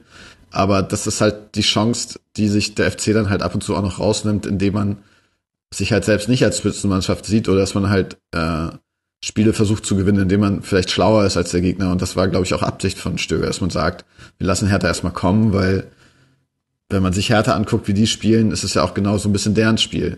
Defensiv stark zu, äh, defensiv hinten äh, sicher zu stehen und dann auch die Umschaltsituation zu, zu suchen und dann ähm, dieses Tor zu schießen. Hat uns natürlich total in die Karten gespielt, dass Osako da recht früh das 1-0 macht. Ich glaube, nur deswegen konntet ihr das mit dem Ballbesitz machen, ehrlich gesagt. Ja, Weil genau. normalerweise nimmt Hertha ja diesen Ballbesitz, um so ein bisschen das Spiel runterzukühlen und den Gegner insofern aus dem Spiel zu nehmen, dass der sich halt anguckt, wie sich Langkamp und Brooks ständig die, äh, die Kugel ja. querschieben. Und wenn du das halt, ähm, bei, wenn du 1-0 in die in Führung gehst in der sechsten Minute, dann kannst du auch sehr entspannt sagen, ja, macht halt mal ihr mit eurem genau. Ballbesitz. Ihr dürft ihn gerne haben. Genau, und dann hast du halt so einen äh, modest Doppelschlag, wo das Spiel dann eigentlich mhm. schon, schon durch ist, aber euch geht das wahrscheinlich ähnlich, wenn eure Lieblingsmannschaft spielt. Man, man zweifelt ja bis zum Schluss, ob da jetzt noch was passiert. Vor allem als FC-Fan ist man da sehr gebrandmarkt. Mhm. Ähm, aber alles im allen absolut die Reaktion, die wir uns, glaube ich, erhofft haben als FC-Fans. Und vor allen Dingen, ich habe da auch heute oder gestern länger drüber nachgedacht mit dieser Länderspielpause. Ne? Man sagt ja, eigentlich beurteilen ja alle eine Länderspielpause immer nur positiv. Ne? Also wenn du jetzt mit einem Erfolgserlebnis in die Länderspielpause gehst, sagst du, es war nochmal gut vor der Länderspielpause ein Erfolgserlebnis. Mit einem Negativerlebnis ist gut, dass die Pause jetzt kommt, weil dann können wir es aufarbeiten. Mhm. Ähm, in diesem Fall ist es gut, mit einem Erfolgserlebnis reinzugehen, weil die Wochen der Wahrheit haben angefangen. Wir sind jetzt Sechster. Ich habe es vor zwei Monaten, glaube ich, zum ersten Mal mich getraut zu sagen, ich glaube an Europa. Aber nach wie vor ist die Situation als FC-Fan natürlich total unnormal und äh, ja, man muss sich trotzdem noch mal ab und zu zwicken. Also erstmal glauben wir alle an Europa. Wir sind kein Brexit-Podcast, aber das ist, das ist ja eh klar. Ja, aber du hast es ja selber schon angesprochen. Hinten raus hast du angefangen zu zittern ähm, und ich. Ich habe auch nach dem 3-1 also gezittert, als die den Elfmeter da mhm, reinmachen, über den wir gerne auch noch mal sprechen können. Aber ja, sorry, ich habe dich unterbrochen. Ja, aber hinten raus gab es ja tatsächlich beim äh, Stand von 4 zu 2 dann noch einige Chancen und da hätte Hertha noch mal ran kommen können. Und das fand ich ein bisschen untypisch für den FC, denn ähm, defensiv wart, wart ihr in dieser Saison mit Ausnahme von manchen Spielen, Ingolstadt gehört damit dazu, ähm, eigentlich immer sehr, sehr gut sortiert. Und ich hätte eigentlich gedacht, ähm, Köln schafft es, dieses Spiel so ein bisschen, ja, die, die leicht aufkeimende Flamme äh, von Hertha so mit den Daumen und Zeigefinger einmal kurz anfeuchten, zack, auszumachen, einfach das runterzukühlen. Aber stattdessen gab es doch noch einige Chancen hinten raus. Ja, und ich glaube auch, dass das nicht, ähm, wenn ich das so sagen darf, nicht ganz stimmt, was du sagst, weil in der Hinrunde absolut, aber in der Rückrunde hatten wir eigentlich immer Probleme mit unserer äh, Defensivreihe. Mhm. Ich will jetzt nicht, das, ich will jetzt nicht überbewerten, dass Maffrey da rausgebrochen ist, der in der Hinrunde alle Spiele gemacht hat. Ähm, aber es ist sicherlich ein Faktor. Dann hast du mit Subotic einen neuen Innenverteidiger, der auch erstmal ankommen muss. Ja. Und ich glaube, wir haben jedes Spiel der Rückrunde mit einer anderen Abwehrformation gespielt. Also das muss ich einfach finden. Marot kommt wieder dahin, wo er war, unser Aggressive Leader hinten, der auch äh, gern mal zu Gretsch ansetzt. Aber auf dem rechten Verteidiger hatten wir erst mit Sörensen, dann Olkowski, jetzt äh, wieder Olkowski. Hector darf endlich wieder hinten links spielen, weil wir wieder genug Sechser haben. Ähm, so stabil ist das nicht mehr, wie das in der Hinrunde war. Deswegen wäre es schön, wenn wir jetzt halt dann äh, nach der Länderspielpause gegen HSV wieder mit derselben Viererkette auflaufen können, mhm. dass die Jungs sich da ein bisschen einspielen. Aber vor allen Dingen, dass die beiden Sechser, also Lehmann, Höger, haben ja eigentlich fast die ganze Hinrunde zusammen als Duo da agiert, dass die jetzt wieder da sind und diese Position be äh, bekleiden können, das ist, glaube ich, sehr hilfreich für mich auch Matze Lehmann einer der unsung Heroes nach diesem Spiel. Also alle sprechen über Modest, über den werden wir natürlich auch noch kurz sprechen. Der ist so wichtig. Aber also Matze ist, äh allein die, die Vorlagen, wobei ich sagen muss, beim 1 0 von Osako hatte ich ja den Eindruck, er wollte gar nicht auf Osako passen, sondern auf den, äh, auf den Spieler, der hinter Osako stand. Deswegen war der nämlich mit ein bisschen Schärfe gespielt, aber ist ja jetzt mal vollkommen egal. Aber äh, allein, dass er solche Pässe spielt, das ist halt unheimlich wichtig. Und dann kannst du nämlich auch einen Hector guten Gewissens ähm, wieder hinten links äh, spielen lassen, weil du weißt, ich habe einen Spieler, der kann solche Spieleröffnungen machen. Ja, dass er die Pässe spielt, aber auch, ja, man ist vielleicht ein bisschen flach, aber seine Präsenz auf dem Platz, also er weiß halt auch in der Defensivbewegung, wann er das taktische Foul machen muss. Er, er stellt die richtigen Räume zu. Das sind ganz viele Automatismen, die er einfach hat, so. Und die haben uns unheimlich gefehlt in den letzten Spielen, wo er nicht da war. Ja. Hector auch sehr, sehr gute Leistung. Ähm, 83% Passquote, 86% Zweikampfquote und das auf der Seite, ähm, auf der du gegen Haraguchi und Pekarik spielst. Und Darida kommt da immer noch so als schiefes Dreieck mit dazu. Das, ähm, das ist dann sehr, sehr wichtig, weil dann nimmst du eben einfach schon mal ein starkes Element des Berliner Spiels aus der Partie Und dann natürlich Timo Horn zurück, für den du harte Schellen kassiert hast in der letzten Woche, als du darauf hingewiesen hast, dass Matthias Kessler ja auch das ein oder andere Mal daneben Thomas. gegriffen hätte. Äh, Entschuldigung, Thomas Kessler, ja, klar. Äh, war ein Test. Trotz, trotz aller Kritik.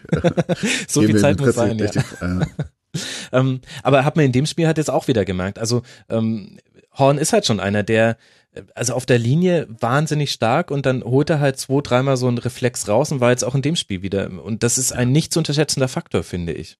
Was für ein geiler Keeper. Und das ist auch absolut nicht zu unterschätzen, vor allen Dingen, was auch die Viererkette angeht. Also ähm, ich glaube, es ist halt nochmal, ich will Kessler nicht weiter dissen und ich habe ihn auch nicht wirklich gedisst, aber es ist halt nochmal ein anderes Gefühl, wenn du so einen wie Timo Horn hinten drin hast, der natürlich gegen Ingolstadt daneben greift, aber diese Reflexe auf der, auf der Linie sind halt unglaublich. Ich erinnere mich gerne an das äh, Hinspiel gegen die Bayern, wo er dieses eine Ding da Oh, rausholt. Was, was, ja, das ist halt, der ist halt schon echt ein sehr, sehr guter Torwart und äh, bedeutet für diese Mannschaft, glaube ich, auch sehr viel, auch in seiner Art äh, als Persönlichkeit. Ähm, ja, das äh, definitiv ein Faktor dafür, dass, äh, dass das Spiel auch dann so ausgeht, wie es ausgeht. In dem Spiel wäre es das 4 zu 3 gewesen, da hätte er überragend gegen Ibišević. Ja. Äh, da hätte es nochmal echt eng hinten raus werden können. Fabian, du bist ja ein bisschen weiter weg vom FC, steckst nicht so mit deiner kompletten DNA drin wie Eike. ähm, äh, wie war denn ein, dein Eindruck in dieser Partie? Ich bin ja so ein bisschen reingegangen zu sagen, das Ergebnis ist deutlicher, als es der Spielverlauf äh, dargestellt hat. Würdest du mir da zustimmen oder? Ich würde sagen, Köln war einfach eiskalt. Viele Spieler einen guten Tag erwischt, was aber auch äh, damit zusammenhängt, dass sie von generell sehr gut sind. Was mir besonders gefallen hat, war das blinde Verständnis von Modest und Osako. Ich meine, es lag jetzt nicht nur an den Toren, sondern auch so, wenn die sich zwischendurch mal einen Ball zugepasst haben. Also der Modest, der, den kannst du die Augen verbinden, der weiß immer, wo Osako ist und andersrum genauso. Das fand ich absolut beeindruckend da. Die Wäre sehr, sehr gut für blinde Kuh. Nein, aber das fand ich wirklich beeindruckend. Das waren jetzt nicht nur die Tore oder so. Auch wenn die sich Bälle zugeschoben haben, dann ist Modeste gestartet, Osako aus, aus der Drehung einfach direkt gespielt und er ging genau in den Lauf dann. Also es war schon echt klasse. Ja, ansonsten von Köln, äh, ja, tolle Konter, ne? Starkes Finish. Also mehr kann man dazu nicht sagen, dass sie gut verteidigt haben, gut umgeschaltet haben, viele gute Balleroberungen. Ich erinnere mich an eine Szene, da war Brooks der letzte von Hertha an der Mittelfeld, an der Mittelfeldlinie ungefähr und Osako hätte ihm fast den Ball abgeluchst. Und da habe ich mir gedacht, boah, hätte der Ballverlust, wäre der Ballverlust gekommen, dann wäre wieder ein Tor gekommen, weil das war, wie gesagt, Brooks letzter Mann, Osako an ihm dran und Brooks hat es aber noch gerade eben so geschafft, den Ball wegzuspitzeln. Also, ja, Köln war auf Zack und ich glaube, Köln hat den Sieg auch mal wieder gebraucht, jetzt nach den äh, vielen sieglosen Spielen, sage ich mal. Und dann, äh, um halt den Absolut. sechsten, siebten Platz dann auch zu festigen, um den Traum von Europa dann auch wahrzuhalten oder wach zu halten. Okay, Peter Stöger wird er wahrscheinlich nicht gerne hören und Schmatke wahrscheinlich auch nicht. Aber hätte man heute Ich nicht gewonnen oder gegen Hertha, äh, gestern äh, nicht gewonnen oder gegen Hertha verloren, wäre es dann vielleicht für Peter Stöger wahrscheinlich ungemütlich geworden, aber ja, Na. dann wären die Fans vielleicht wieder ein bisschen unruhiger Na, oder nee, so. nee, oder? Meinst du nicht? Nein. Das glaube ich nicht. Ich meine, das hat Steffen mich ja auch schon mal gefragt. Es ist halt, es ist halt diese zarte Pflanze Europa, die ist halt die große Hoffnung der FC-Fans und ihr kennt uns. Wir reden eigentlich nur von, von Baku 2018, weil da das Champions League-Finale ist. Ähm, es ist ja als FC-Fan immer so, äh, ja, zwischen, zwischen, äh, weiß nicht, totalem Abheben und dann doch irgendwie wieder Realismus. Ich glaube, wir sind alle super froh, wie die Saison läuft. Und selbst wenn du am Ende Neunter wirst, ist keiner böse so, weil wir halt auch wissen, wo wir herkommen. Auf der anderen Seite wollen wir natürlich immer weiter hoffen und das sagen natürlich Stöger und Schmatke nach dem Spiel auch. Also Stögers Linie ist eigentlich immer so, die Fans dürfen so viel hoffen, wie sie wollen und diese Stadt auch. Und das geht auch gar nicht anders in Köln. Du kannst nicht den Kölnern sagen, sie dürfen nicht träumen so. Und Schmatkes Linie ist halt immer, wir verteilen das äh, Fell des Bären nicht, bevor wir ihn äh, nicht erlegt haben. Also das ist wirklich wörtlich sein Zitat diesmal Ja. gewesen nach dem, nach dem Spiel. Und das passt einfach gut zusammen, dass du halt diesen Trainer hast, der irgendwie das Emotionale der Stadt auch mitgeht und dann diesen bisschen kauzigen Manager, der sagt, hier, alle mal ruhig bleiben und äh, wir sehen das alles realistisch. Ähm, das glaube ich schon, aber ihr könnt euch selbst ausmalen, was los ist, wenn wir am Ende der Saison Sechster werden und nach Europa fahren. Also ich habe meinen Urlaubsantrag, äh, den habe ich schon vorbereitet. damit ich mir die Donnerstage oder wann auch immer äh, oder dann meinetwegen auch Dienstag, Mittwoch, wenn es Champions League sein muss, äh, reinnehmen kann. wenn es denn unbedingt sein muss. Naja, das sind ja. acht Punkte, Eike. Ich, ich weiß nicht, wie ich es dir jetzt sagen soll. Ich will jetzt nicht gleich wieder, dass du zu Tode betrübt bist, aber. Du, ich war letzte Saison war ich gegen Darmstadt im Stadion. Ich glaube, es war der drittletzte Spieltag oder irgendwie sowas und da waren es noch vier Punkte und äh, ist klar, was im Stadion gesungen wurde, ne? Europapokal. Sie sind die und, größten. Ach so. Ja, und eines Tages, du wirst sehen, fahren wir nach Mailand, um den FC Köln zu sehen. Ähm, nein, das ist die Euphorie und das ist auch schön, dass das in Köln einfach so, so ist. Wir haben ja genug mitgemacht und man muss auch sagen, dass auch in der zweiten Liga in den, in den dunkelsten Stunden ähm, war die Stimmung ja immer gut. Ähm, aber das so jemand wie Stöger, dem werden wir irgendwann mal ein Denkmal bauen. Und ich glaube auch, äh, da kann die Saison ausgehen, wie sie will. Ähm, der wird nicht in Frage gestellt. Ist das auch die Antwort auf die Frage, die du uns geben würdest, die wir natürlich wieder bekommen haben, unter anderem vom Hörer Sam1, ähm, der schreibt eine Frage, die mich als HSV-Fan sehr interessiert. Wie hat es der FC geschafft, Ruhe in den Verein zu bekommen? Würdest du auch sagen, Stöger, Schmatke sind da? Spinner. Mhm. Äh, Was hat Spinner, Spinner, gemacht? Über den wird Spinner, so Werle, äh, Schmatke, Stöger. Spinner ist ja damals in den Verein gekommen, als Overath auf einmal diese Taschen gepackt hat und abgehauen ist und es war keiner da, der es machen wollte und ähm, ich muss sagen, ich habe sehr großes Glück, weil hier in unserem äh, FC-Fanclub kommt Werner Spinner einmal im Jahr vorbei und ähm, erzählt dann eine Stunde lang, wie es beim FC aussieht mhm. und ist dann eine Stunde für Fragen bereit. Und meine erste Frage, als ich neu im Fanclub war. Kannst mal ein halt, Mikro mitnehmen das nächste Mal, bitte. Ja, nächstes Mal tape ich das alles. War halt ungefähr genau diese Frage. Also wir haben es geschafft, diese Ruhe reinzubringen und wir haben es geschafft, Schmatke davon über zu überzeugen, nach Köln zu kommen. Und äh, ich will das jetzt nicht zu lange ausführen, aber er hat im Endeffekt zwei Sachen gesagt. Er kommt aus der Wirtschaft und äh, in der Wirtschaft hatte, also hat, er war ja Bayer-Vorstand, hat, gab es eine ganz klare äh, Philosophie. Wir geben uns realistische Ziele und versuchen die zu erreichen. Und alles andere drumherum schalten wir aus. Und das hat er beim FC auch versucht zu machen, zu sagen, okay, das sind unsere Mittel und das können wir erreichen und nichts anderes. Overath hingegen hat ja immer vom Fünfjahresplan erzählt und wann wir wieder nach Europa kommen und keine mhm. Ahnung. Also erstmal schon diese Einstellung von oben, äh, war sicherlich sehr hilfreich. Und dann ist Schmatke neben Stöger wahrscheinlich der Königstransfer. Und da stimmt die Geschichte wirklich, dass äh, als Spinner damals den FC übernommen hat, war das letzte Spiel der Saison gegen die Bayern. Ihr erinnert euch dran, wo wir danach das Stadion auseinandernehmen mit Rauchbomben und so. Mhm. Ja. Das wollte ich gerade sagen, als du gesagt hast, immer gute Stimmung in der zweiten Liga. Also immer gute Stimmung, ja. ja die, Fan, die, die, Fans, die freuen sich halt, ne? ähm, ähm, auf jeden Fall gehen die ja meistens vor, miteinander essen, die Vorstände. Und da hat Spinner Hönes gefragt, so, sagen Sie mal, ich kenne mich hier nicht aus im Fußballgeschäft, wer ist ein guter, wer ist ein guter Manager und so. Und da war halt von den drei Namen, die Hönes genannt hat, Schmatke auf jeden Fall einer. Und dann musste man noch den HSV im, im Wettbieten ausstechen, was wohl nicht so schwer war.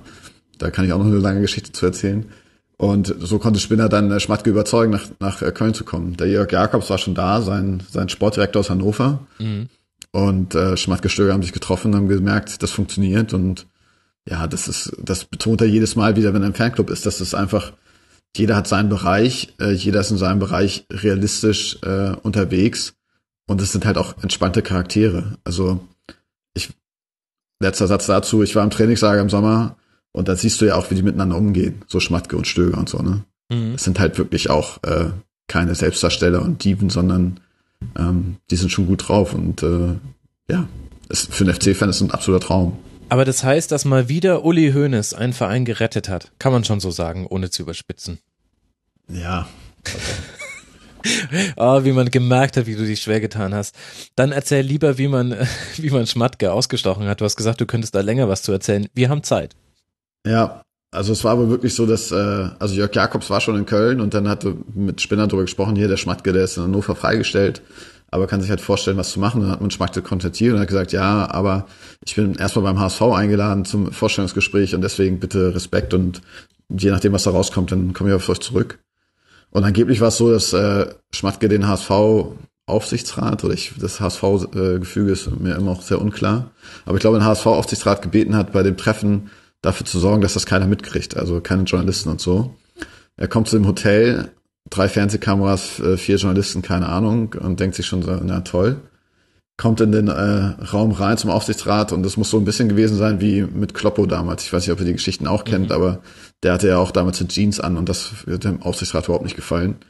Und Schmatke hat halt so vorgestellt, was er sich vorstellt und dann kleinteilige Fragen von wegen Dreierkette, Viererkette, sonst was. Also Schmatt gemeint, das war halt überhaupt nicht zielführend.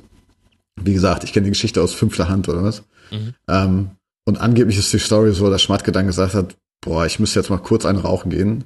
Ist rausgegangen und ist rausgegangen und nicht wiedergekommen. ähm, Hat Kippen geholt. Kurz Kippen ja. holen, genau. Das wäre stark. Aber, aber ich sage dir, wenn es so gewesen wäre, hätten wir das äh, schon ja. Äh, erfahren, weil beim HSV hast du damals ja. noch alles erfahren. Vielleicht war die Geschichte, jedes Mal, wenn irgendjemand die Geschichte erzählt, wird wahrscheinlich noch was dazu gedichtet. Ja, wahrscheinlich, genau. Im Endeffekt, ich glaube, was man davon mitnehmen kann, ist, dass der HSV Schmatke nicht überzeugt hat und nicht andersrum. Und er dann sich halt beim FC gemeldet hat und gesagt hat, hier, ähm, wie sieht's aus? Und kam dann auch zum Vorstellungsgespräch. Wir hatten auch ein Vorstellungsgespräch mit Dietmar Beiersdorfer.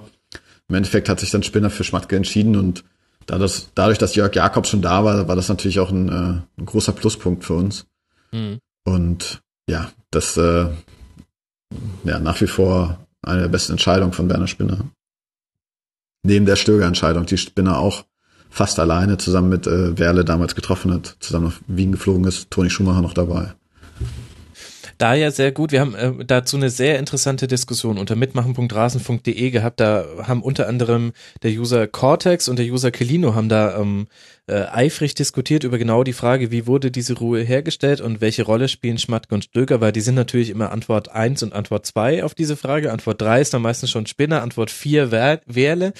Ähm, aber zum einen interessant, Cortex hat nochmal den Link gepostet zur, wie damals verkündet wurde, dass Stöger zum FC wechselt und hat gesagt, guckt euch nur mal die Kommentare an, auch wenn natürlich Internetkommentare nicht repräsentativ sind, aber schon interessant zu sehen, wie man Stöger damals bewertet hat. Ja. Ähm, und, und zum anderen sagt, und das finde ich ist aber schon ein interessanter Punkt, sportlich war aber halt auch die komplette Zeit sehr erfolgreich. Das heißt, ihr seid ja nie durch eine längere anhaltende Krise gegangen oder verdränge ich da jetzt irgendwas? Ja, uns wurde ja so ein bisschen letzte Saison angedichtet vor dem Mainz-Spiel, dass wir jetzt wieder kurz davor sind, äh, in den Abstiegskampf reinzurutschen. Wo ich mich. Aber das ist ja keine langanhaltende Krise. Nee, das ist das Einzige, was ja. mir einfällt. Ansonsten war es eigentlich immer stabil.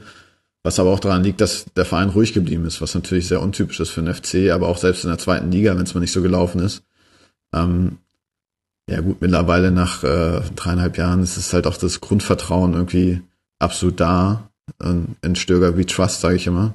Mhm. Aber ähm, das hängt sehr viel mit den handelnden Akteuren zusammen, weil sie halt, glaube ich, auch beim Anflug einer Krise ruhig bleiben und dann ihre Stärken ruhig. glauben. Genau, ruhig. ruhig, ganz ruhig. Wann hat denn das nochmal gesagt, der Schmatke?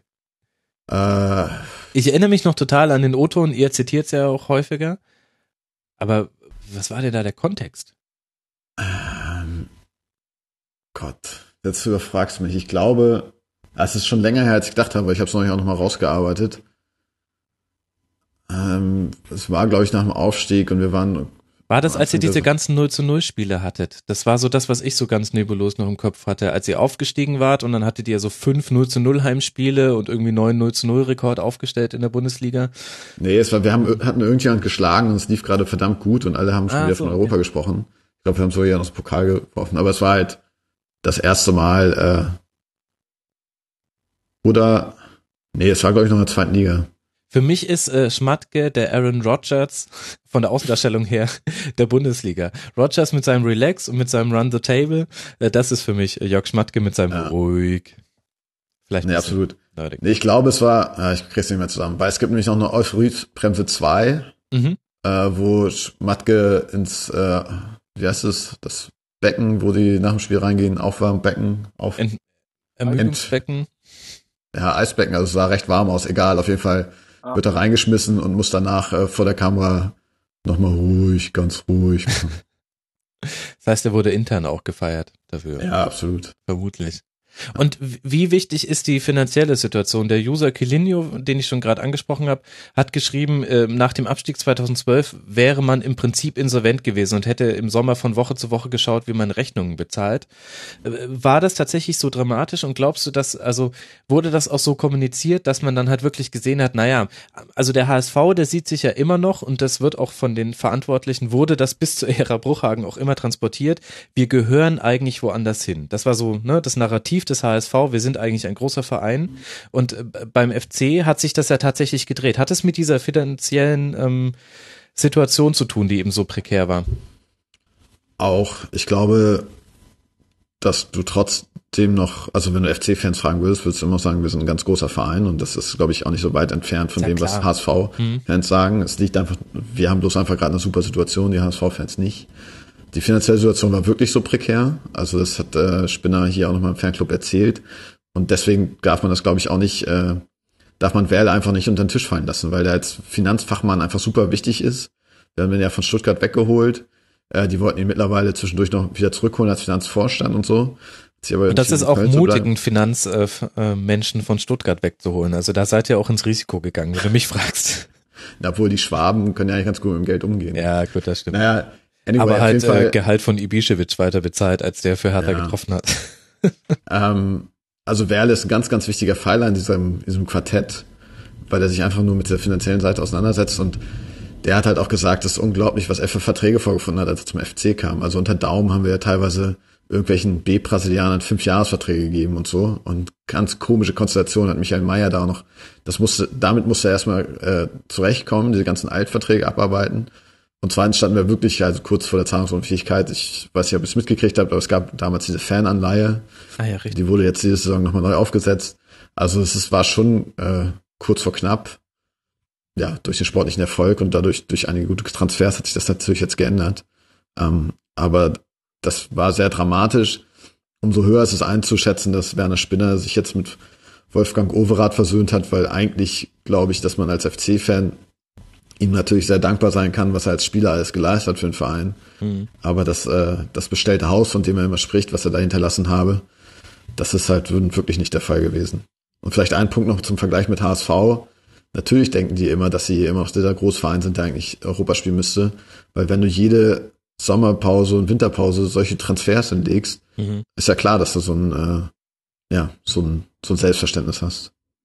Das machen wir ja nicht. Also wir haben ja unser höchster Transfer ist leider immer verse- verletzt, der Girassi, der Franzose mit 21 oder was, äh, viereinhalb Millionen. Ähm, wir spielen auf jeden Fall noch in einer anderen Liga als HSV, aber auch, glaube ich, das ist, glaube ich, aber auch so beabsichtigt.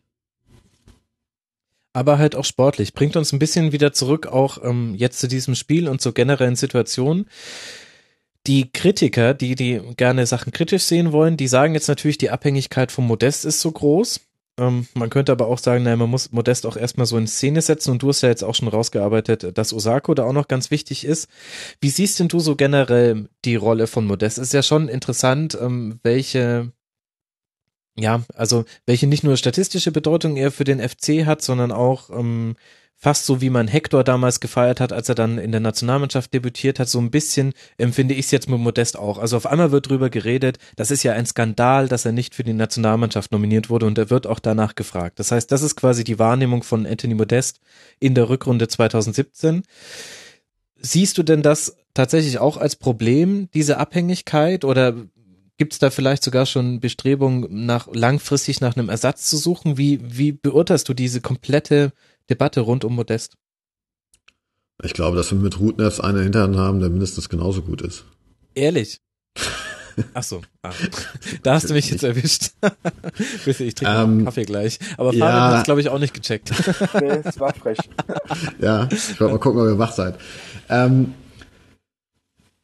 ja, verschiedenes dazu. Also ich, natürlich macht man das jetzt so auf, die Abhängigkeit von Modest, aber ich würde es eigentlich eher andersrum sehen, dass wir es geschafft haben, aus diesem Spieler das Maximum rauszuholen, was er im Stand, äh, zu, zustande, Imstande ist. zum Leisten imstande ist.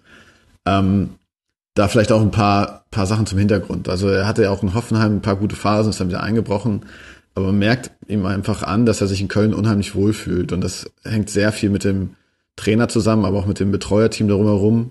Ähm, er, er blüht halt in dieser Mannschaft auf, obwohl er, glaube ich, nicht der einfachste Charakter ist. Also ich kann das natürlich von außen sehr schlecht beurteilen, aber wenn du jemanden hast, ähm, ja, der ist natürlich irgendwo ein Einzelkämpfer da an vorderster Front, der muss den Abschluss machen und so weiter und der braucht, ist auf die Mannschaft drauf angewiesen und ist jetzt vielleicht nicht der allergrößte Mannschaftsspieler, ähm, aber das Drumherum passt einfach super gut. Ihr habt wahrscheinlich den Jubel gesehen nach seinem zweiten Tor, diesen Spaghetti-Jubel.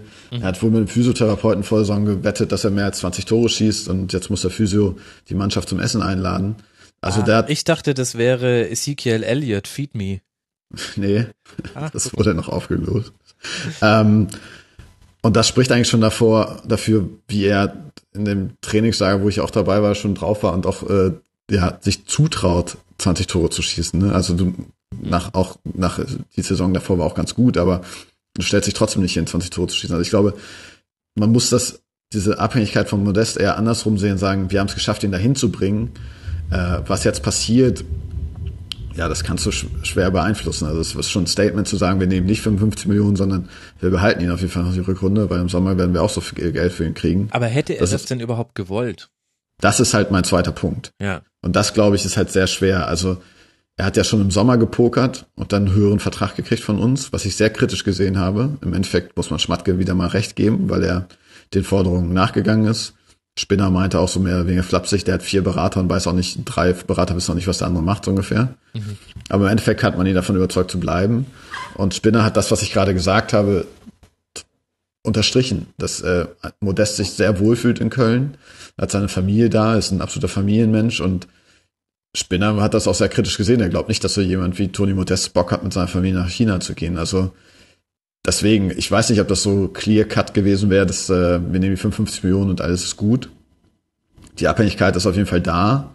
Und da muss man im Sommer ganz genau sehen, was man macht. Also ich halte von dem Girassi sehr viel, obwohl er für uns noch gar nicht gespielt hat, ein Kurzeinsatz. Hm. Aber wenn man sich mal die Videos anguckt, was er in, äh, in einer Frank französischen Liga gespielt hat, ist das jemand, der das Potenzial hat, Modest zu ersetzen. Und dann muss man, glaube ich, sehen, im Sommer haben wir uns für Europa qualifiziert, haben uns nicht qualifiziert, wie viel Geld ist da und so weiter und so fort. Ähm, aber wenn der sich jetzt verletzen würde, was äh, ich klopfe auf Holz hier, ähm, ne, dann haben wir definitiv ein Problem.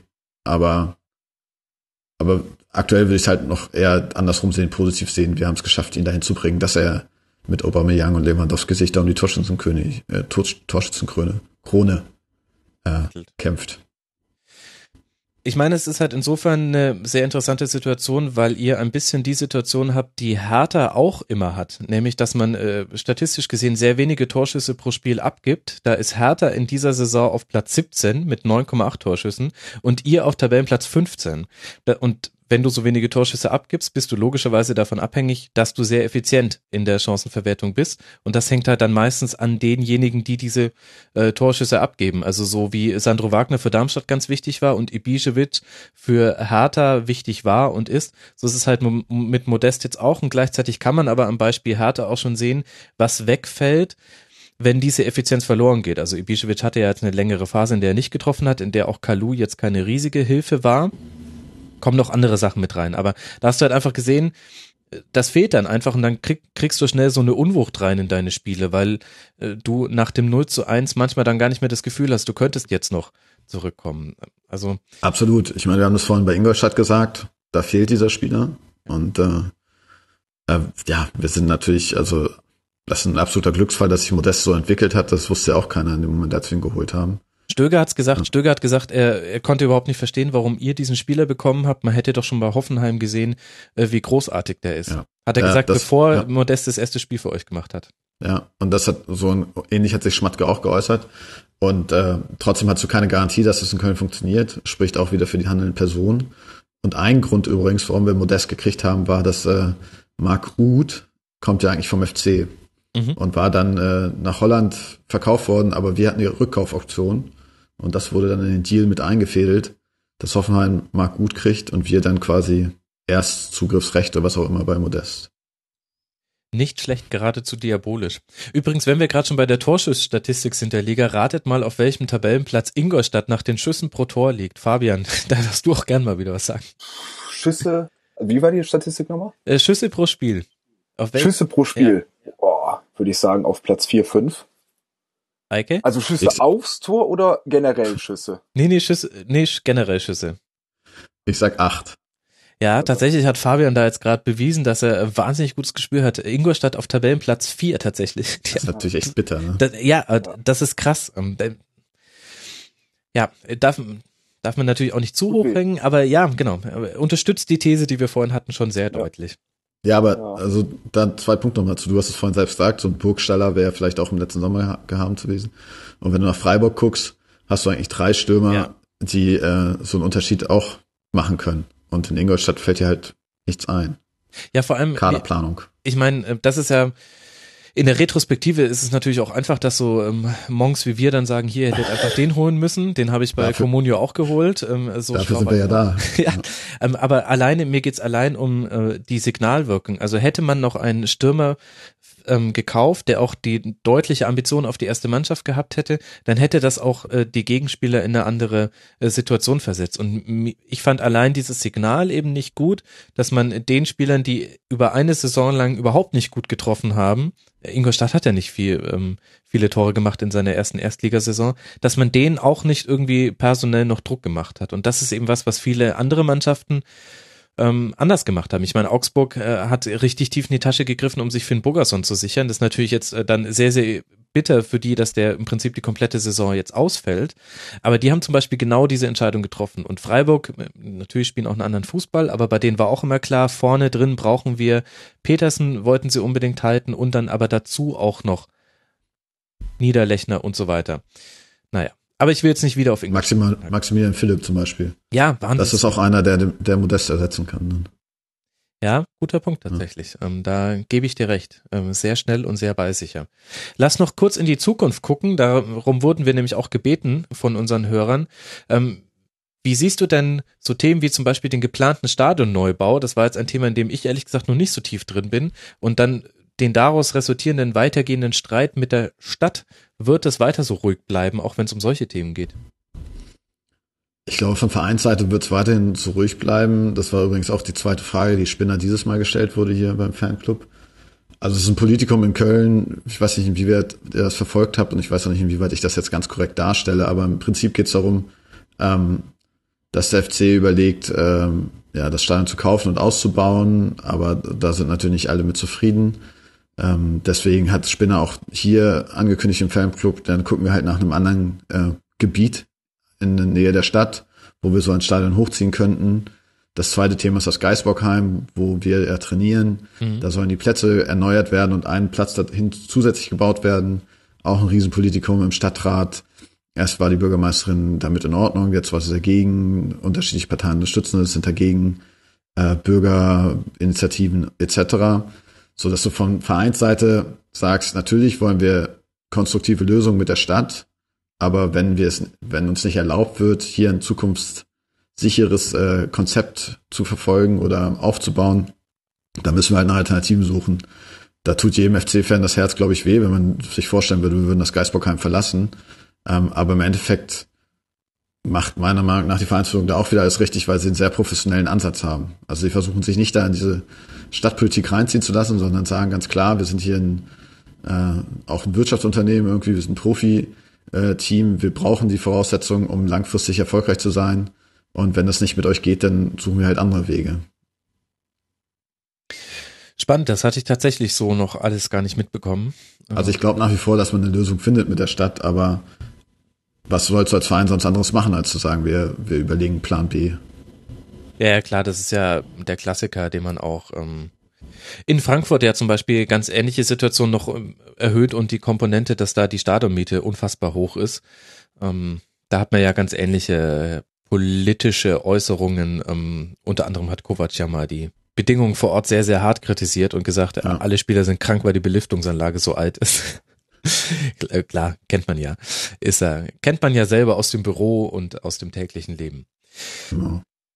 Wen siehst du denn als größte Konkurrenz, wenn wir um das Rennen um Europa sprechen? Wer macht dir von hinten äh, am meisten Sorgen?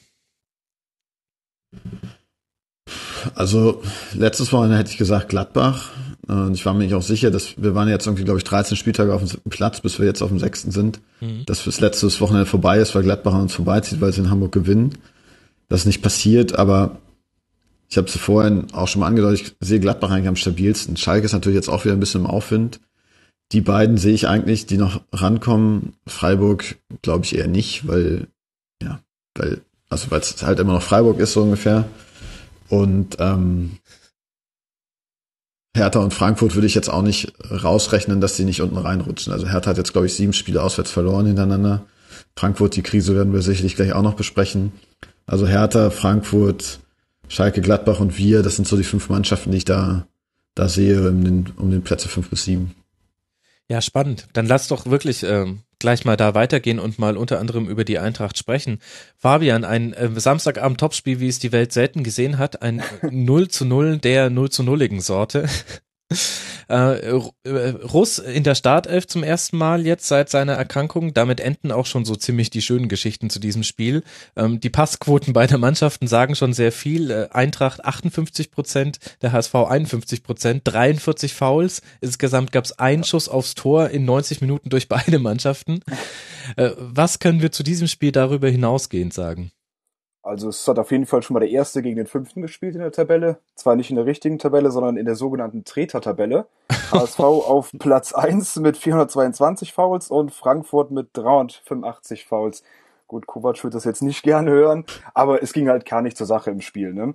Also Hamburg und Frankfurt haben sich dann ziemlich schnell geeinigt, ähm, wie man spielt. Kaum Fußball, nur lange Bälle, viele Fouls, viele Unterbrechungen und ja, wie gesagt, das einzige Schöne war halt die Russ-Story, dass der jetzt wieder dabei ist, die Feel-Good-Story. Und ähm, man hat auch gemerkt in dem Spiel vor allen Dingen, ähm, dass so ein Typ wie Russ der Mannschaft jetzt auch, äh, dass der Mann, dass der gefehlt hat und dass er jetzt auch dringend benötigt wurde. Ne? Allein mit seiner Körpersprache auf dem Spielfeld, wie er dirigiert hat, dass man miteinander spricht und so. Obwohl er noch nicht viel äh, äh Spielpraxis hatte, aber man hat gemerkt, wie wichtig der ist dann, weil mhm. Hasebe ja auch verletzt war und nicht gespielt hat. Ne? Ja, das ist natürlich und, bitter, dass Hasebe genau. jetzt ausfällt nach seiner Rettungsaktion da in München. Vielleicht noch eine andere genau. Feel-Good-Story aus Eintracht-Sicht. Marco Fabian zurück. Ja, Hatte jetzt endlich. noch nicht den großen Impact, äh, zwei Torchancen kreiert, aber hat auch sechsmal den Ball verloren und Zweikampfquote von 33 Prozent. Also da ist noch viel Luft nach oben. Aber könnte so ein bisschen der Ausweg aus dem sein, was unser Hörer Ante-Rente ähm, im Forum als Rumpelfußball bezeichnet hat, mhm. den er so in den letzten Wochen gesehen hätte beim Wort bin ich mir jetzt nicht so sicher, ob es stimmt, aber es ist äh, halt schon stellvertretend dafür, dass der Fußball, den die Eintracht gespielt hat, ähm, kein offensiver Leckerbissen war. Und das ändert sich am ehesten über so einen Spieler wie Fabian, der jetzt wieder zurück ist.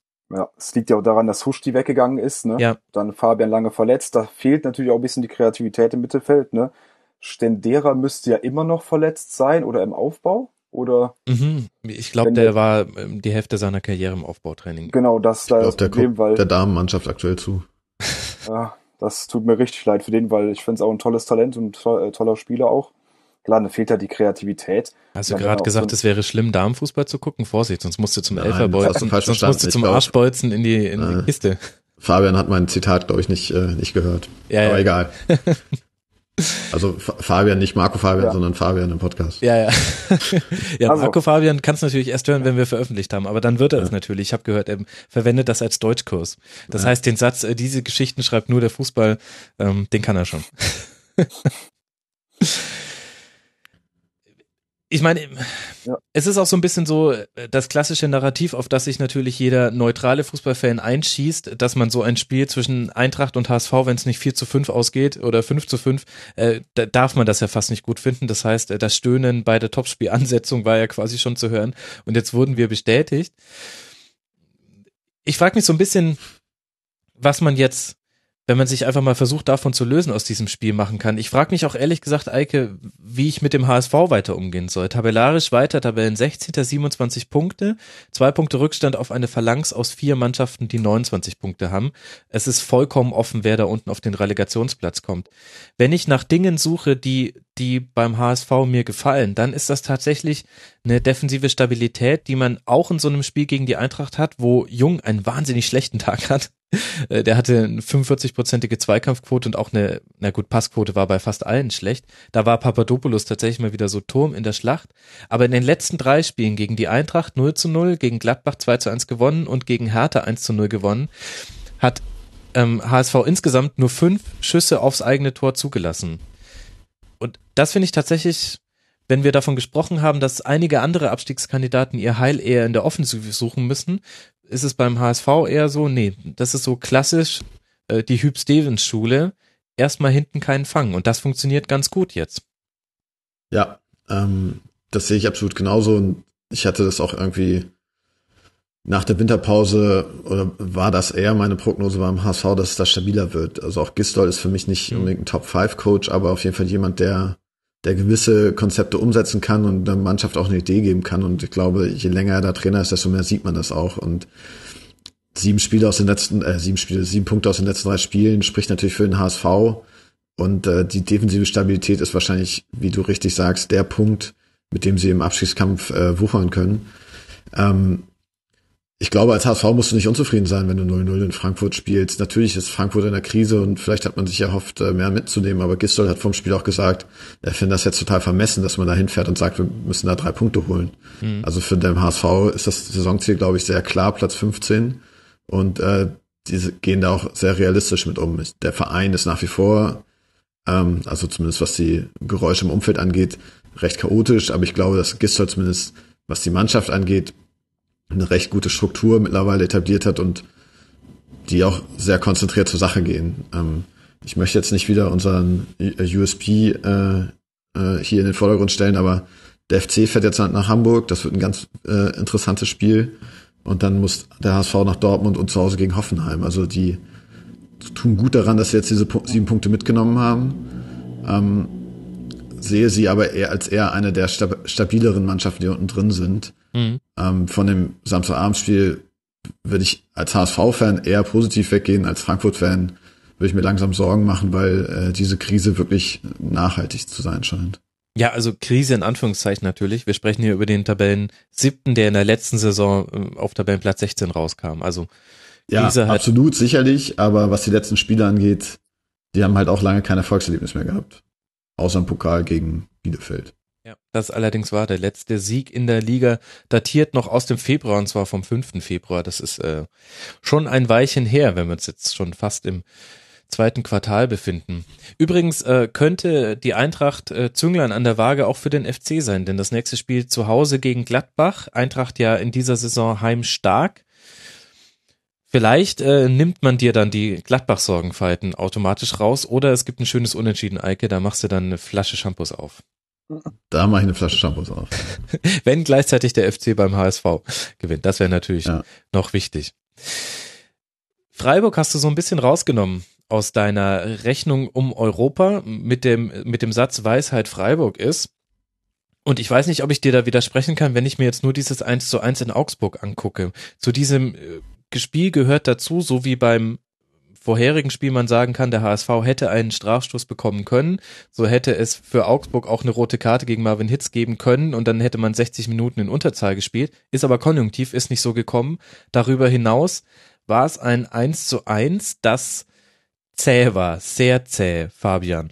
Kannst du mir erklären, warum? Es war sehr zäh. Ja gut, Augsburg kam nach dem 1-0, kamen sie ein bisschen besser ins Spiel. Dann kamen sie auch zum Ausgleich dann. Nur was mich bei Freiburg gestört hat, es fehlte halt ähm, der Spielaufbau, die Kreativität, mal irgendwas Besonderes zu machen. Und da hat sich mir schon wieder die Frage gestellt, warum war Grifo schon wieder 90 Minuten lang nur auf der Bank? Ja, also wichtige der Frage. hätte dem Spiel so gut getan, weil es war ja. einfach, ja, es war nach dem 1-0, hat Augs, war es ein fahriges Spiel einfach, viel Unterbrechung, Ballverluste hin und her, es war viel Leerlauf mit dabei. Und es war spielerisch ging halt nicht viel. Und da habe ich mir gedacht, der hätte doch Grifo reinkommen können, der hätte ein bisschen Ordnung gemacht, für Kreativität gesorgt, vorne vielleicht paar Chancen kreiert. Es hat, Streich hat es ja auch nachher im Interview auch gesagt, dass äh, sie zwar halbwegs gut gespielt haben, aber nicht ganz die Chancen bis zu Ende gespielt haben. Da habe ich mir gedacht, ja, dann stellen Grifo rein und dann erledigt sich das ganze Jahr. Oder es, äh, es ist auf jeden Fall besser. Ne? ist natürlich keine 100% Lösung dann, dass es funktioniert, aber es wäre auf jeden Fall besser gewesen, denke ich mal. Ist sehr spannend, dass du das sagst, weil das ja gegen Hoffenheim zu Hause ähnlich war. Da genau. kam Grifo recht spät rein und war echt ein belebendes Element. Und äh, wir können wahrscheinlich nur spekulieren, ob das an seiner Trainingsleistung liegt oder ob man ihm eine Pause geben will und dass er nach der Länderspielpause jetzt wieder von Anfang an spielt. Aber für mich auch einer der, der Spieler die Saison beim SC Freiburg. Ja. Wir sind auch nicht die einzigen, denen das aufgefallen ist. Alexander Jung hat uns das auch auf Facebook gefragt und ich habe tatsächlich, äh, ich habe alle Steine in Bewegung gesetzt, die mir zur Verfügung standen. Ich habe alle Freiburg-Kontakte, die ich habe, angeschrieben, habe gesagt, was ist da mit Grifo los? Denn man findet keine offiziellen Aussagen dazu, die darüber hinausgehen, was Streich beim Hoffenheim-Spiel gesagt hat. Da hat er gesagt, taktische Gründe, wo ich schon hier im Rasenfunk die Frage gestellt okay. habe, welche taktische Gründe sollen das bitte sein? Vielleicht Anlaufen und Defensivarbeit meinetwegen, aber. Bei Hoffenheim ja, aber nicht bei Augsburg. Genau. Gegen also Augsburg also, jetzt ähm, sehe ich jetzt auch nicht, warum du dann äh, so ein Spielgestalter draußen lässt. Es wäre jetzt wilde Spekulation, aber Ich, ich möchte jetzt auch nicht spekulieren. Ich habe da ein paar Gedanken dazu, aber mal gucken, ob sich das bestätigt. Was ich aber interessant finde, ist, dass das kein Thema ist. Und das zeigt, glaube ich, auch mhm. tatsächlich den Standortvorteil SC Freiburg. Ähm, die die Bildzeitung ist nicht stark in Freiburg. Ähm, Zum Glück. Ja, ich möchte das auch gar nicht schlecht heißen, tatsächlich. Äh, dementsprechend ist aber die Sportberichterstattung in der Lokalpresse ist eine komplett andere. Also wenn ich, ich, ich ziehe gerne die lokalen ähm, Medien heran, wenn ich mich über Vereine informiere, weil die manchmal noch einen anderen Blick haben, als halt, wenn man nur den Kicker-Spielbericht liest und sich die Sportschau-Zusammenfassung anguckt. Und da findest du auf Badische Zeitung, das ist da so das Medium, ähm, was du da unten konsumieren musst. Ich habe da ja studiert. Mhm. Da findest du nichts zu diesem Thema. Und das äh, und fragt denn keiner oder interessiert es keinen? Ich weiß also, es nicht. Es gibt, äh, ja, ah, ich will jetzt nicht zu sehr spekulieren, weil ich dann so zwei, drei Dinge habe ich dann doch irgendwie gehört, aber halt immer so ja. definitiv kein Zwei-Quellen-Prinzip und ähm, okay. und auch wenn die Leute mir schon sagen, na ja, ich habe gehört das, ähm, dann will ich es jetzt hier im mhm. Rasenfunk nicht öffentlich rausposaunen. Aber ich glaube tatsächlich, dass eine Kombination aus beiden ist. Ich glaube, dass die nicht so hinterher sind hinter solchen Geschichten. Das ist auch irgendwie das, was in Freiburg nie so konsumiert wurde. Also generell also interessiert auch die in der Stadt weniger. Also mhm. selbst wenn du, du weißt schon, wann welcher Spieler wo feiern war. Bei Freiburg ist äh, ein Kaff im Gewande einer Stadt. Sehr, sehr schön. Also ich liebe Freiburg. Ähm, Kaff war abfällig, aber es ist klein, das heißt, du weißt auch, was die Spieler am Wochenende machen. Und manchmal kann man da auch einen Zusammenhang herstellen zwischen dem, wie es so in der Liga lief. Und das wird aber nie krass, das wird nie krass thematisiert. Das erzählen dir halt die Leute, ja, ich habe den mal wieder da getroffen und du weißt auch genau, wo du hingehen musst, um die ganzen Freiburger Spieler zu sehen. Mhm. Also es gibt so kein so großes Interesse daran und dann liegt es aber, glaube ich, auch tatsächlich, äh, könnte es auch daran liegen, entweder es ist ein internes, äh, äh, offenes Geheimnis und man hat sich aus irgendwelchen Gründen darauf verständigt, nicht darüber zu berichten, halte ich aber für eher unwahrscheinlich, oder es ist so, ähm, der SC als Verein hält es gerade sehr zurück und gibt sich da sehr, sehr zurückhaltend. Und ich finde es aber interessant, dass es kein Thema wird. Und man nenne mir die anderen Bundesliga-Standorte, an denen sowas passieren könnte, dass du den wichtigsten Spielmacher in zwei Spielen rausnimmst und in beiden Spielen diese Komponente eindeutig fehlt. Ist jetzt tabellarisch alles noch super, 35 Punkte, achter Tabellenplatz, gar kein Grund für Aufregung, aber es ist interessant. Ja, da gibt es sicherlich nicht viele Standorte, die, die ein ähnliches Medienumfeld haben. Ähm, aber ich meine, ja gut, wir müssen jetzt mal abwarten, was rauskommt, aber er saß ja trotzdem zweimal auf der Bank und gegen Hoffenheim ist er auch eingewechselt worden. Also vielleicht braucht er einfach eine Pause. Mal gucken. Genau, vielleicht hat es auch einfach sportliche Gründe. Ich will da jetzt, deswegen ähm, sage ich ja die Sachen, die ich gehört habe, nicht. Ähm, Schauen wir einfach. War auf jeden Fall interessant, wie es auch ähm, das Spiel ein bisschen verändert. Also Freiburg spielt weiter mit sehr, sehr vielen langen Bällen auf Haberer. Der hatte die meisten Ballkontakte, was sehr interessant ist in seiner Spielposition. Häufig haben ja die Innenverteidiger oder der Sechser die meisten Ballkontakte im Spiel. Bei Freiburg war es jetzt der offensive rechts außen, der auch immer auf rechts so angespielt wird und dann versuchen sie den zweiten Ball zu kriegen. Ähm, Kempf ist zurück. Das ist ganz interessant, weil wir nicht mehr über Soyunchi sprechen seit ein paar Wochen. Wird eigentlich auch nicht so wirklich thematisiert. Ähm, Marc Oliver Kempf, ganz, ganz wichtig für den SC, war ja der Grund, warum dieser Spieler, der aus der zweiten türkischen Liga geholt wurde, gleich so viel spielen musste und dann halt auch ein paar spielentscheidende Fehler gemacht hat. Ich meine, da erinnert sich Eike auch noch ganz gut an 3 zu 0 zu Hause gegen den Richtig. FC. Da waren wir dann Tabellenführer für eine Nacht. Das war wunderschön. Da habe ich eine Flasche Shampoos aufgemacht. Ja, das glaube ich. In dieser Nacht hat, glaube ich, niemand geschlafen in Köln, weil man jede Sekunde auskosten wollte. Warum auch nicht? Und auf der anderen Seite haben wir ja aber noch den FCA, für den es ja tabellarisch komplett anders aussieht. 29 Punkte, damit nur zwei Punkte Vorsprung auf den HSV auf Tabellenplatz 16 und eben mittendrin im Abstiegskampf, während so Experten wie ich schon vor ein paar Wochen gesagt haben, nee, der FCA ist jetzt durch. Mhm. ähm, ich habe ehrlich gesagt nicht damit gerechnet, dass da hinten nochmal so wild gepunktet werden würde. Fabian, jetzt mal bezogen auf dieses Spiel, woran fehlt's denn bei Augsburg? Bayer fehlt, das wirklich äh, ganz elementar, dass Bayer einfach weg ist. Ja. Für Haag fand ich jetzt einen Ausfall gar nicht so schlimm. Teigel hat ein echt gutes Spiel gemacht auch. Und ansonsten, es fehlt, es ist halt irgendwie, ich finde, es ist gerade so eine Mischung. Es ist keine Schustermannschaft mehr, aber es ist auch keine Ballbesitz-Kreativmannschaft, ne? Also auf FCA-Niveau, sage ich mal, ohne das despektierlich zu meinen. Ne? Mhm. Und es ist gerade irgendwie so ein Mittelding. Und es wird zwar ja, gepunktet, dann wieder verloren, unentschieden und so. Es ist halt ein Auf und Ab. Und wie gesagt, es ist nicht Fisch, nicht Fleisch. Ne? Es ist keine Schustermannschaft mehr, aber es ist, ist jetzt auch keine Weinzielmannschaft mehr. Es ist halt einfach irgendwas so in der Mitte und so pendelt halt Augsburg auch rum zwischen Sieg, Niederlage und Unentschieden dann. Ohne viel, äh, viele spielerische Glanzpunkte, obwohl man gestern auch hatte mal wieder gute Chancen. Das war einmal der Kopfball von äh, Leitner, von mhm. nach Bobadilla-Flanke. Bobadilla, der dem Spiel echt gut getan hat. Ja. Der da richtig äh, Druck gemacht hat und Dampf gemacht hat, auch körperlichen Druck. War echt schön präsent in zwei Kämpfen auch.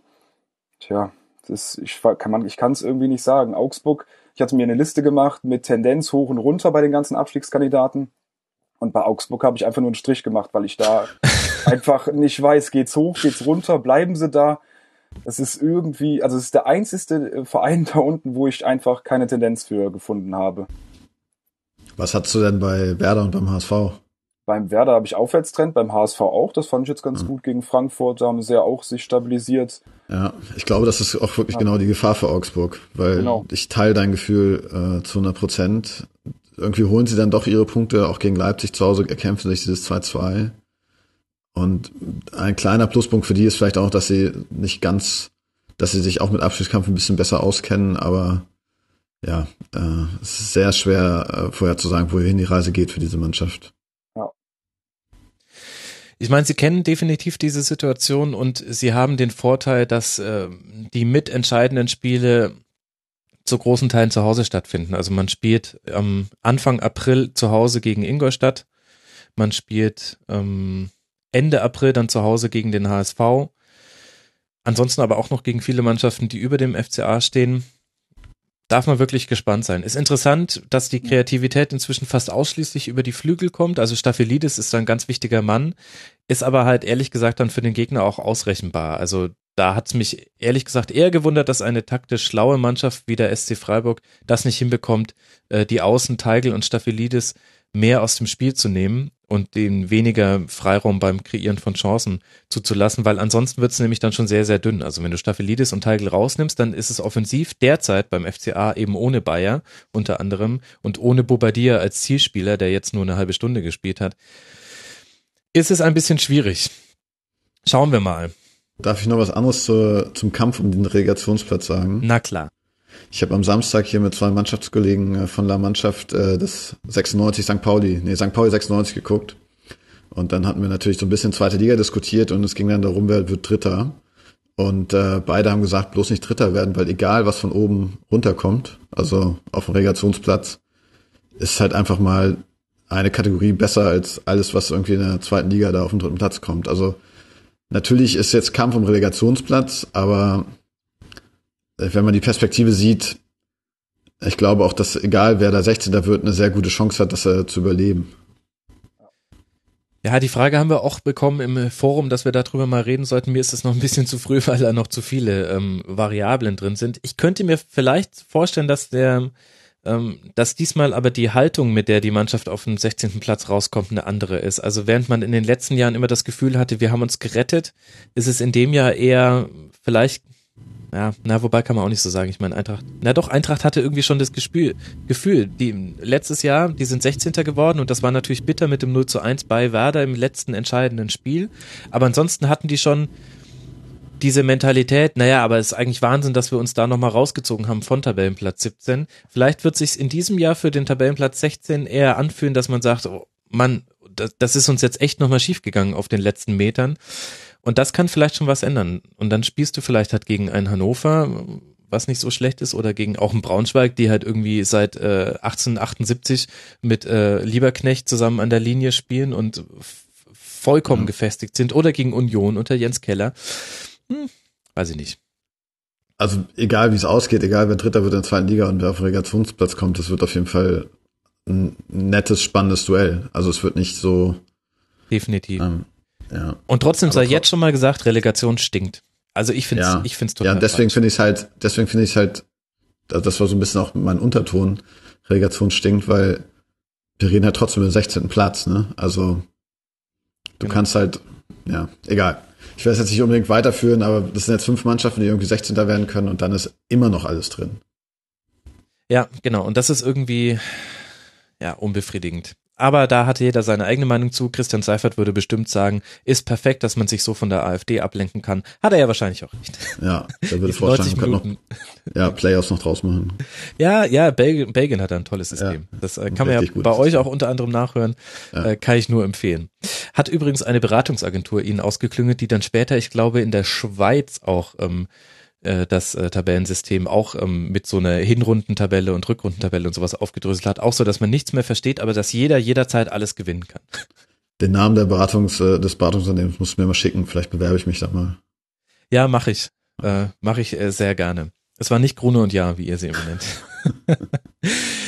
Lasst uns sprechen über Mainz gegen Schalke. Mainz auch in dieser Phalanx aus vier Teams, die 29 Punkte haben, damit nach Adam Riese und nach allem, was wir jetzt schon besprochen haben, auch nur zwei Punkte Vorsprung auf den Tabellenplatz 16, unter anderem deswegen, weil man zu Hause gegen den FC Schalke nur 4, 1 zu 0 verlo verloren hat.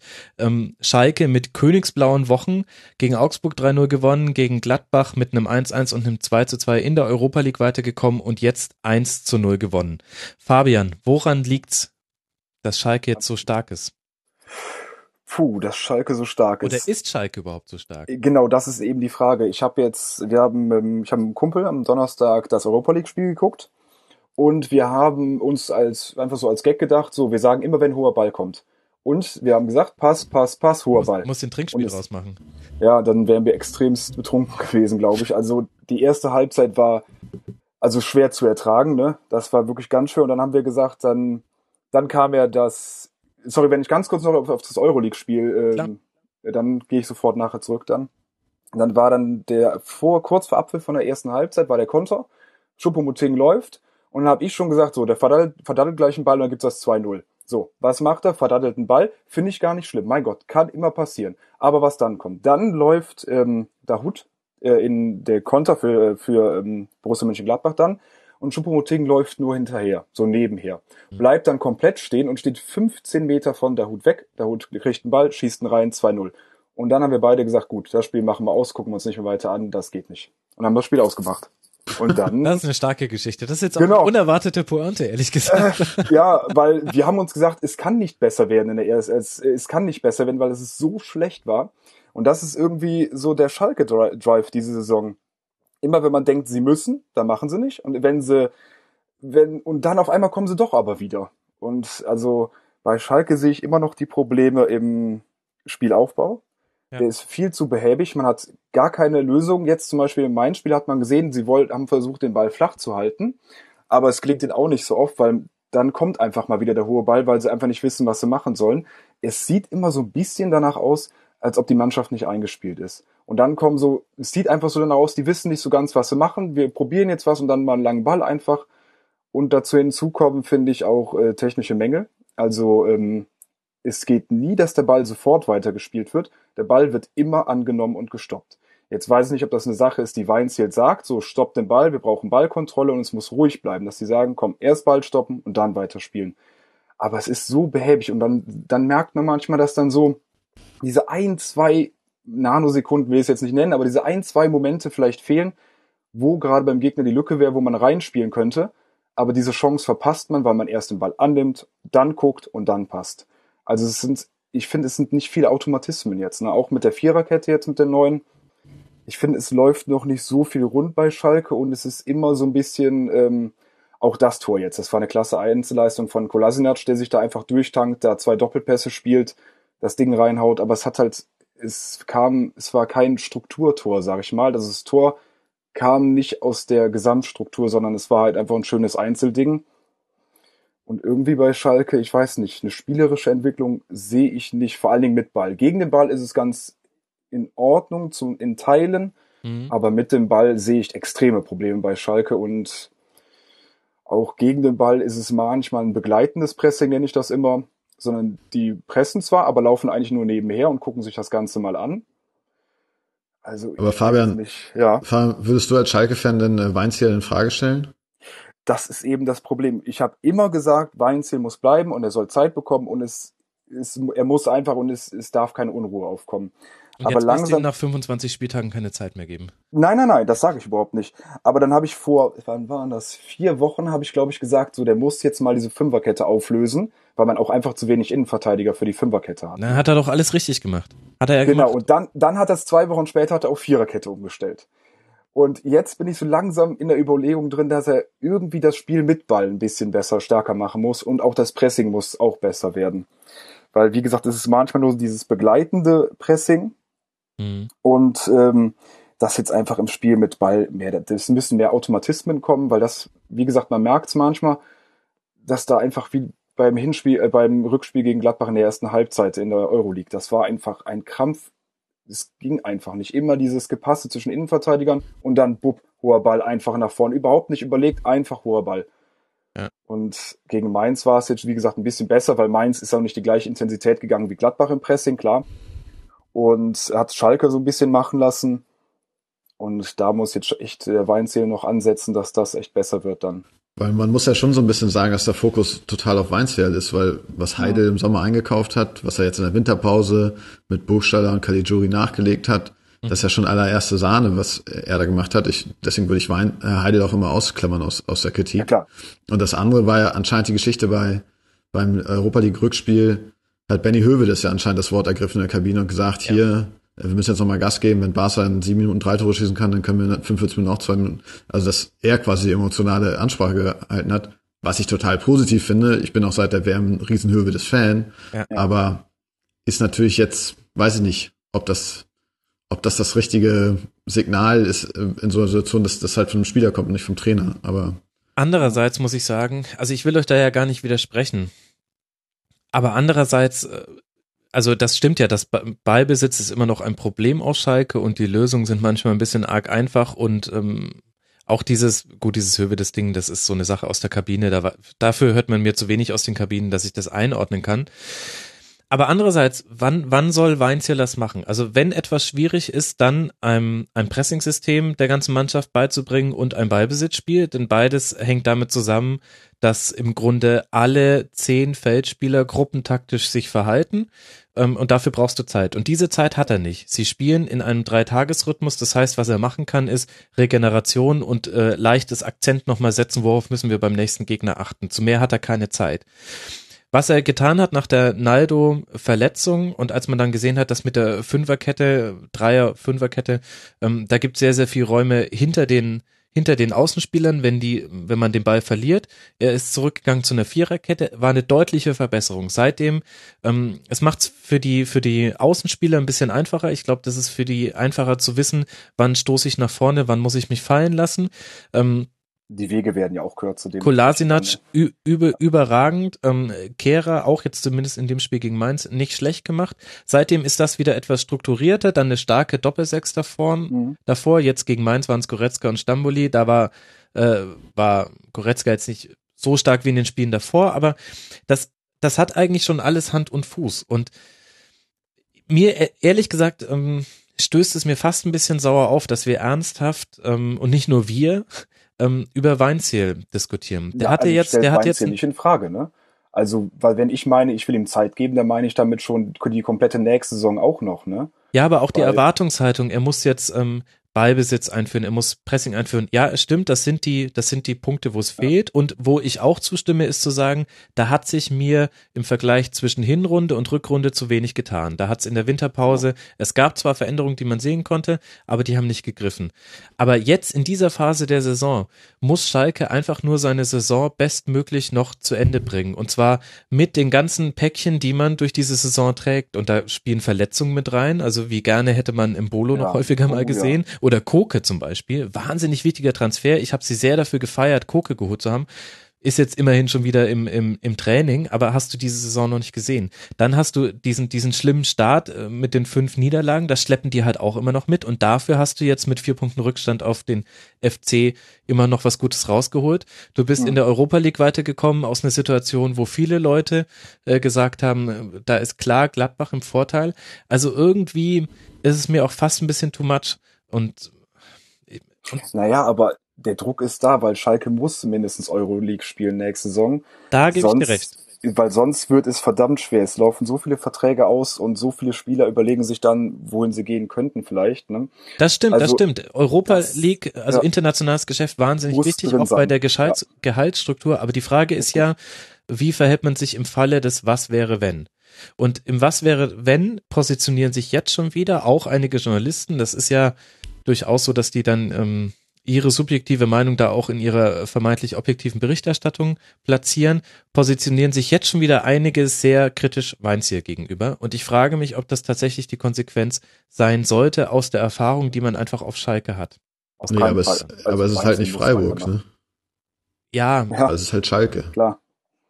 Also aber das ist ja das Problem. Ich meine auch Breitenreiter und was weiß ich, alle Personalentscheidungen bei Schalke in den letzten Jahren es ist ja so, wie Fabian sagt, du musst halt dich für Europa qualifizieren oder eigentlich hoffen ja auch alle irgendwie, dass sie immer um die Meisterschaft mitspielen können und alles valide Punkte, die du bringst, Max, aber wenn du jetzt die Saison abpfeifen würdest und sind Neunter und dann meinetwegen Viertelfinale Europa League raus, das ist dann keine erfolgreiche Saison. Vor allen Dingen nicht, wenn du siehst, was für Spieler trotz der Verletzung er zur Verfügung ja. hat und deswegen finde ich das.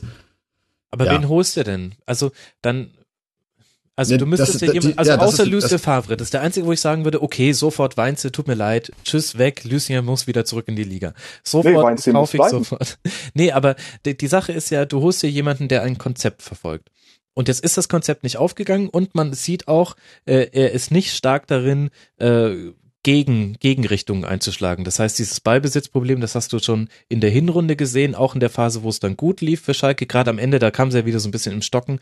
Da hast du gesehen, sobald sie den Ball haben, das ist einfach schwierig. Ja. Ähm, äh, also er hat es nicht geschafft, da einen Gegenpol zu setzen. Aber du musst ja, irgendwann musst du dich ja mal festlegen, wie willst du mit Schalke, ich will jetzt nicht einen fünf, ich will jetzt keinen overratschen Fünfjahresplan aufmachen, aber ich möchte einen Ostschen Dreijahresplan aufmachen, möchte sagen, wo möchten wir in drei Jahren hin? Und klar, eigentlich ist die Maßgabe, du musst international spielen, alles andere ist auch finanziell wirklich, wirklich schlecht für den, ja. äh, für den FC Schalke. Aber du musst dich ja auch dafür entschieden haben, irgendwann mal zu sagen, was, wie wollen wir sportlich aussehen als Mannschaft? Welche, welchen, welchen Fußball wollen wir spielen? Und da sehe ich halt irgendwie, da war Weinziel eine Entscheidung, ähm, die, die auch okay ist, also hat in Augsburg äh, gute Leistungen gebracht und man konnte auch sehen, was Weinziel Fußball ist und das könnte man sich auf Schalke auch ganz gut vorstellen. Und zumindest von diesem Konzept dürfte man sich doch jetzt nicht nach einer Saison, auch wenn man sie jetzt nicht international beschließt, verabschieden. Hm, auf gar keinen Fall. Vor allen Dingen, weil auch nächste Saison kommen ja so viele Neuzugänge, sage ich mal wieder. Ne? Embolo ist ja quasi ein Neuzugang. Koke ist zwar jetzt schon mit dabei, aber so richtig ins Rollen kommt er wahrscheinlich auch erst nächste Saison. Dann ja, also ich würde an Weins hier festhalten. Er soll weiter die äh, Zeit und die Chance bekommen, weil es lief echt viel unrund auf Schalke. Auch gerade die Verletzungen, die haben wirklich dann schon auch zum Teil echt genervt dann. Ne? Gerade Embolo quasi komplett raus. Jetzt hat man ja nochmal versucht, halbwegs fit zu machen, hat dann wieder einen kleinen Rückfall geha gehabt. Und jetzt hat man ja auch gesagt, okay, Junge, du kriegst jetzt die Zeit, werd wieder komplett gesund und nächste Saison kommst du in aller Frische dann wieder zurück. Ne? Wir machen jetzt nichts auf Biegen und Brechen oder so, ne? Aber dann muss Heidel auch wirklich der starke Mann sein und sagen, hier, der Trainer hat das Vertrauen und wir gehen, ja. also muss er jetzt nicht heute sagen, aber ähm, ja. weil auf Schalke wird es einfach eine Unruhe geben, wenn du Tabellenneunter wirst und äh, dass jetzt die Europa League gewinnen, das ist auch noch nicht so äh, abzusehen. Nee. Oh. Das ist, glaube ich, schon ein Problem, auch wenn du überzeugt bist von dem, was du hier machst, aber ja. ich weiß halt, ja, es ist mega schwer von außen das zu beurteilen, aber ich fand halt seine Aktion, um jetzt einfach ein Beispiel rauszugreifen, Max Meyer da eine Dreiviertelstunde gegen äh, Bayern im Pokal reinzuschmeißen mhm. und die danach öffentlich zu kritisieren, das spricht jetzt auch nicht unbedingt für den Trainer. Also mhm. es bleibt abzuwarten. Ich ähm, ich zitiere ja bei uns im Podcast gerne mal dieses Video, ich weiß nicht, ob ihr das kennt, von dem Schalke-Fan, ja. der am fünften Spieltag ausrastet auf er, was kann ich, was ist das bei euch, Ost oder was? Äh, den würde ich gerne noch mal im Interview sehen und wissen, was er jetzt zum Saisonverlauf sagt, aber der Druck ist auf Schalke einfach da. Es ist halt wie gesagt, nicht auch Augsburg oder Freiburg. Ne? Aber die Fans bleiben ruhig. Ich war jetzt zum Beispiel in, Alli äh, in der Allianz Arena jetzt am äh, Pokalspiel mit einem Kumpel zusammen. Da sind sehr, sehr ruhig geblieben, vor allem nach dem 3-0. ja, aber die Stimmung war gut und ja, mein Gott, man ist gegen Bayern rausgeflogen. Aber ich sag mal so, die generelle Stimmung ist jetzt auf Schalke nicht mehr so ein, so ein Hexenkessel wie letzte Saison oder vorletzte zum Beispiel. Ne? Es ist jetzt schon äh, besser geworden, sage ich mal. Ne? Heidel strahlt schon eine Ruhe aus. Ja. Also ich bin, ich habe glaube ich schon gesagt, ich bin kein großer Fan von ihm, aber aber das, äh, der hat schon sehr vieles richtig gemacht in der kurzen Zeit auch schon. Und ja. Tönnies hält sich daran, ja. dass er ja. öffentlich sich nicht mehr äußert. Das muss man auch, also Absolut. so gut wie Heidel viele Dinge macht, äh, hält sich auch Tönnies gut zurück. Ich glaube, mancher, das ist ein bisschen bitter, aber ich glaube, mancher Dortmunder würde sich wünschen, dass sein starker Mann an der Spitze des Vereins auch häufiger mal ein bisschen weniger exklusive Interviews gibt. Was machen wir denn mit Mainz? Wir gehen ja schon die Overtime, deswegen müssen wir ein mhm. bisschen mhm. aufs oh. Gaspedal drücken. Was machen wir denn mit Mainz? Äh, tabellarisch natürlich prekär, auch von den Leistungen her. Mali fehlt natürlich irgendwie doch. Auf der anderen Seite Öztunali auch in dem Spiel wieder stark. Eike, was ist so deine Einschätzung zur Situation? Ich hätte den Spieß eigentlich erstmal umgedreht und äh, Fabian gefragt, wo denn der Pfeil für Mainz hingeht in deiner, deiner, ja. Analyse. Also ich hatte, gestern Abend hatte ich irgendwie jede Idee, dass Mainz mich so ein bisschen an Stuttgart von letzter Saison erinnert. Irgendwie im Winter noch gar nicht mit Abstieg zu tun gehabt, noch alles wunderbar in Ordnung. Und dann auf einmal buppt der Umschwung. Und das habe ich gedacht, boah, das könnte jetzt gerade auch auf Mainz zutreffen. Irgendwie mit dem Abstieg nichts zu tun gehabt. Und jetzt auf einmal das Schalke-Spiel gestern, man hat 29 Punkte, man steht jetzt mit den vier anderen, mit den fünf anderen Leuten jetzt da äh, rum und man ist auf einmal jetzt komplett dabei, ne? Die Fans sind unruhig in Mainz. Also mhm. bei mir habe ich Mainz äh, Tendenz nach unten gemacht. Sehe ich ähnlich, also auch vielleicht nicht ganz nach unten, aber Tendenz. Nein, nein, äh, aber so, so halb nach unten. Genau. Ihr wisst, was ich meine. Ja. Mainz Pluspunkt meiner Meinung nach ist der Trainer. Bin sehr überzeugt ja. von Schmidt. Ja. Und traue dem auch zu, die richtigen Antworten zu finden, äh, jetzt in der Rückrunde. Aber ansonsten klar, Mali fehlt und wenn du erstmal in so einem Negativlauf bist, aber ja, wie gesagt, sehr schwer vorherzusagen, aber gefühlt aktuell Tendenz eher nach unten. Ganz, ganz wichtiges Auswärtsspiel jetzt beim FCI ähm, nach der Länderspielpause. Du machst jetzt auch immer so ein bisschen Vorschau, ne? Ja, ja, ja. Wurde ich ja auch schon für kritisiert, aber ehrlich gesagt mache ich es deswegen jetzt äh, umso eher. Aber es ist halt auch einfach interessant zu gucken, wie ja, das, äh, das, Programm aussieht. Halt Und ich lasse ich lass wenigstens die Quoten weg, weil da würde ich sowieso jeden Tipp gewinnen. Steffen tippt vollkommen wild derzeit. Ich ja. weiß nicht, was mit ihm los ist. Das ja, ist, kann mit den Bayern folgen. Er konzentriert sich auf Karte. Ja, seitdem er ans Triple glaubt, ist es mit der Tippleistung vollkommen dahingegangen. Wir haben noch Wolfsburg gegen Darmstadt, über die wir sprechen müssen. Und Eike hat mir jetzt ja quasi schon vorgegeben, welche Frage ich stellen muss. Fabian, wo, wie zeigen deine Pfeile in welche Richtung? Für Wolfsburg und für Darmstadt? Äh, zwei Pfeile nach oben und die Köpfe der Pfeile sind Andres Jonker und Mario Gomez. Also ich glaube, dass Wolfsburg auch da unten rauskommt. So viele Chancen, die sich erspielt haben, jetzt schon wieder gegen Darmstadt, natürlich viele wieder nicht genutzt, das 2-0 nicht bekommen und dann am Ende ein bisschen sorglos agiert, aber ich glaube schon, dass Wolfsburg unten noch rauskommt, weil die haben so eine Qualität im Kader und Andres Jonker ist für mich auch in jedem Interview, ich finde ihn so herrlich unaufgeregt einfach und ähm, der Fall zeigt nach oben bei Wolfsburg. Eine lachende Version von Hüb Stevens, wenn ihr mich. Ja, ich finde ihn einfach klasse. Irgendwie. Der sagt, wir müssen mehr Tore schießen. Ja, das machen wir, indem wir Gomez vorne reinparken. Alle Bälle bitte auf Gomez, vorher bitte nicht anspielen, nur zur Not vielleicht mal. ja. Und ansonsten sagt er, behalten, ja. ja. Genau, Mario bleibt vorne drin stehen, hau die Buden rein und fertig. Das war's für dich. Mehr größeren Auftrag hast du nicht. Und das kann Gomez ja eigentlich ganz gut, ne? Hat auch wieder ein, zwei Chancen liegen lassen, aber ja, ich glaube nicht, dass Wolfsburg noch lange da unten was mit zu tun hat. Also ich glaube nicht, dass Wolfsburg vielleicht 15, 14 könnte es werden, aber auf keinen Fall 16. Ich glaube, Tendenz Wolfsburg ist auch nach oben. Er macht halt das, was du am Anfang gesagt hast, Max, was wir auch machen würden. Du mhm. kommst nach Wolfsburg, guckst dir an, wer sind die besten Spieler und sagst, also eigentlich muss das ja jetzt funktionieren. Ja. Und es ja. gibt ihm auch recht. Ich meine, die Davi und Mali, ne, also das gibt's weniges in der Bundesliga, was, was so ein schönes Offensivfeuerwerk äh, ab, äh, abfeuern kann. Ja. ja, und der hat auch wirklich viel vereinfacht. Also das ist, ähm, das ist so klassischer Jonker, ein bisschen auch Frontalfußball, also fehlen noch so die, die tausend Dreiecke über den Platz verstreut. Ja. Aber im Grunde ist es jetzt unaufgeregter geworden im Ballbesitz und äh, Wolfsburg ist eine Ballbesitzmannschaft ähm, und natürlich auch gerade in dem Spiel gegen Darmstadt jetzt 58 Prozent Ballbesitz. Die Viererkette, die schiebt sich erstmal schön gemütlich den Ball zu und lässt sich da auch von nicht arg so viel aus der Ruhe bringen und Darmstadt hat da jetzt auch nicht gepresst, also hatten auch Zeit und dann Kreativität über den Flügel ähm, zumindest die Spielauslösung ist immer über den Flügel. Da kann nicht so viel kaputt gehen, da hast du keinen, mhm. hast du keinen fiesen Ballverlust, ähm, wo jemand im Zentrum dann direkt auf dein Tor zuläuft und mehrere Anspielstationen hat, sondern wenn, dann hast du einen Ballverlust auf den Flügeln, wo es einfacher ist, das dann wieder rück zu verteidigen oder gegen zu pressen. Und dann eben, wie du schon gesagt hast, letzter Ball auf Gomez, bitte vorher nicht, aber letzter ja. Ball bitte unbedingt, dann gerne auch mal eine Flanke aus genau. dem Halbfeld. So fällt dann das 1 zu 0. Und es ist schon interessant zu sehen, wie man auch bei so ähm, Kadern, wo, wo alle Experten und wir auch sagen würden, individuell super besetzt, tolle Spieler mit dabei, aber wie wichtig es manchmal auch einfach ist, Dinge zu vereinfachen. Das hat Jonker gemacht ja. und bisher zumindest funktioniert.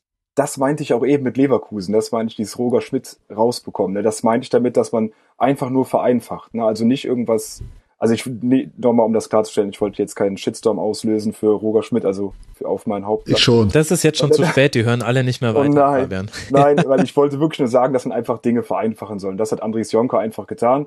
Der hat einfach die auf sich auf die Grundtugenden berufen, ne? hinten gut stehen, nach vorne gucken wir, was geht. Wir haben genug Offensivqualität, die werden schon vorne irgendwas machen und Gomez bleibt bitte vorne drin stehen, hau die Dinge rein und dann kommen wir auch unten raus. Und das finde ich, und das macht er auf so eine herrlich unaufgeregte Art und Weise und ich mag ja auch gern diesen, diesen holländischen Dialekt. Das finde ich einfach mal klasse, Interviews und so.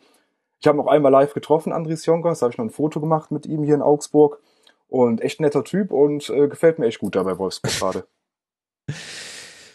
Und auf der anderen Seite fast schon tragisch mit Darmstadt. Die haben wieder, ja. was, was haben die sich reingeworfen? 124 Kilometer gelaufen. Äh, ja. Also es ist wirklich, äh, da muss man auch ich war sehr gespannt, was Frings machen würde mit Darmstadt, ähm, ob da auch was Taktisches mit dabei sein würde oder nur Motivation. Tatsächlich kann man echt viele Dinge entdecken. Äh, in dem Spiel mhm. jetzt hat auch äh, Bangard, der junge Innenverteidiger, den man im Winter geholt hat, debütiert. Steinhöfer hat mal wieder gespielt. Ich kann mir inzwischen total gut vorstellen, wie die in der zweiten Liga auftreten werden. Und gleichzeitig tut es mir ein bisschen weh, dass ich diesen Satz sage und mir niemand widersprechen würde, weil bei zwölf Punkten Rückstand ist das Ding durch. Aber äh, irgendwie auch interessant, dass Frings tatsächlich eine Handschrift hat. Wir haben sie alle bloß noch nicht sehen können bisher.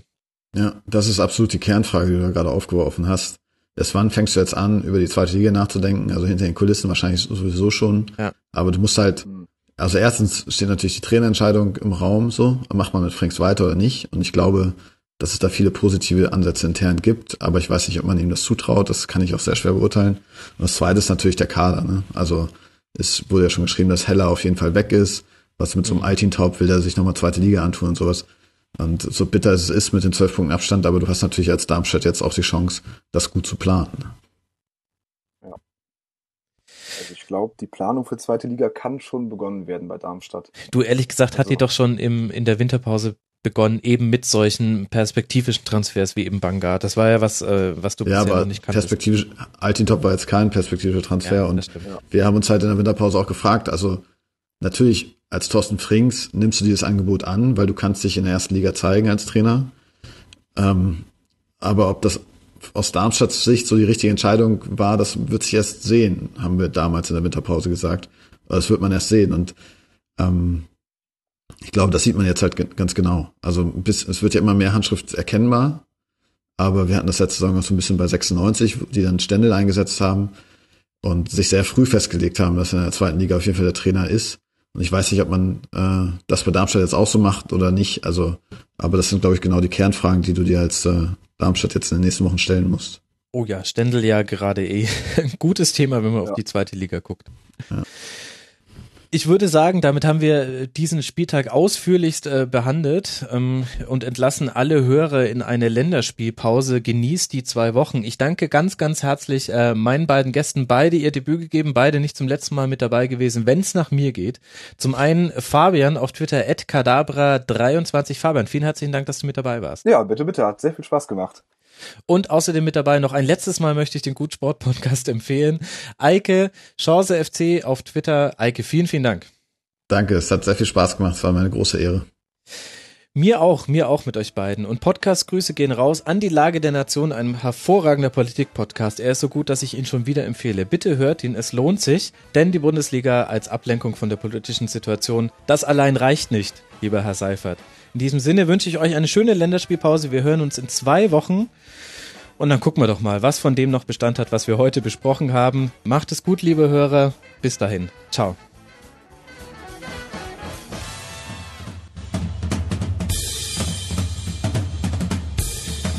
Das war die Rasenfunk-Schlusskonferenz.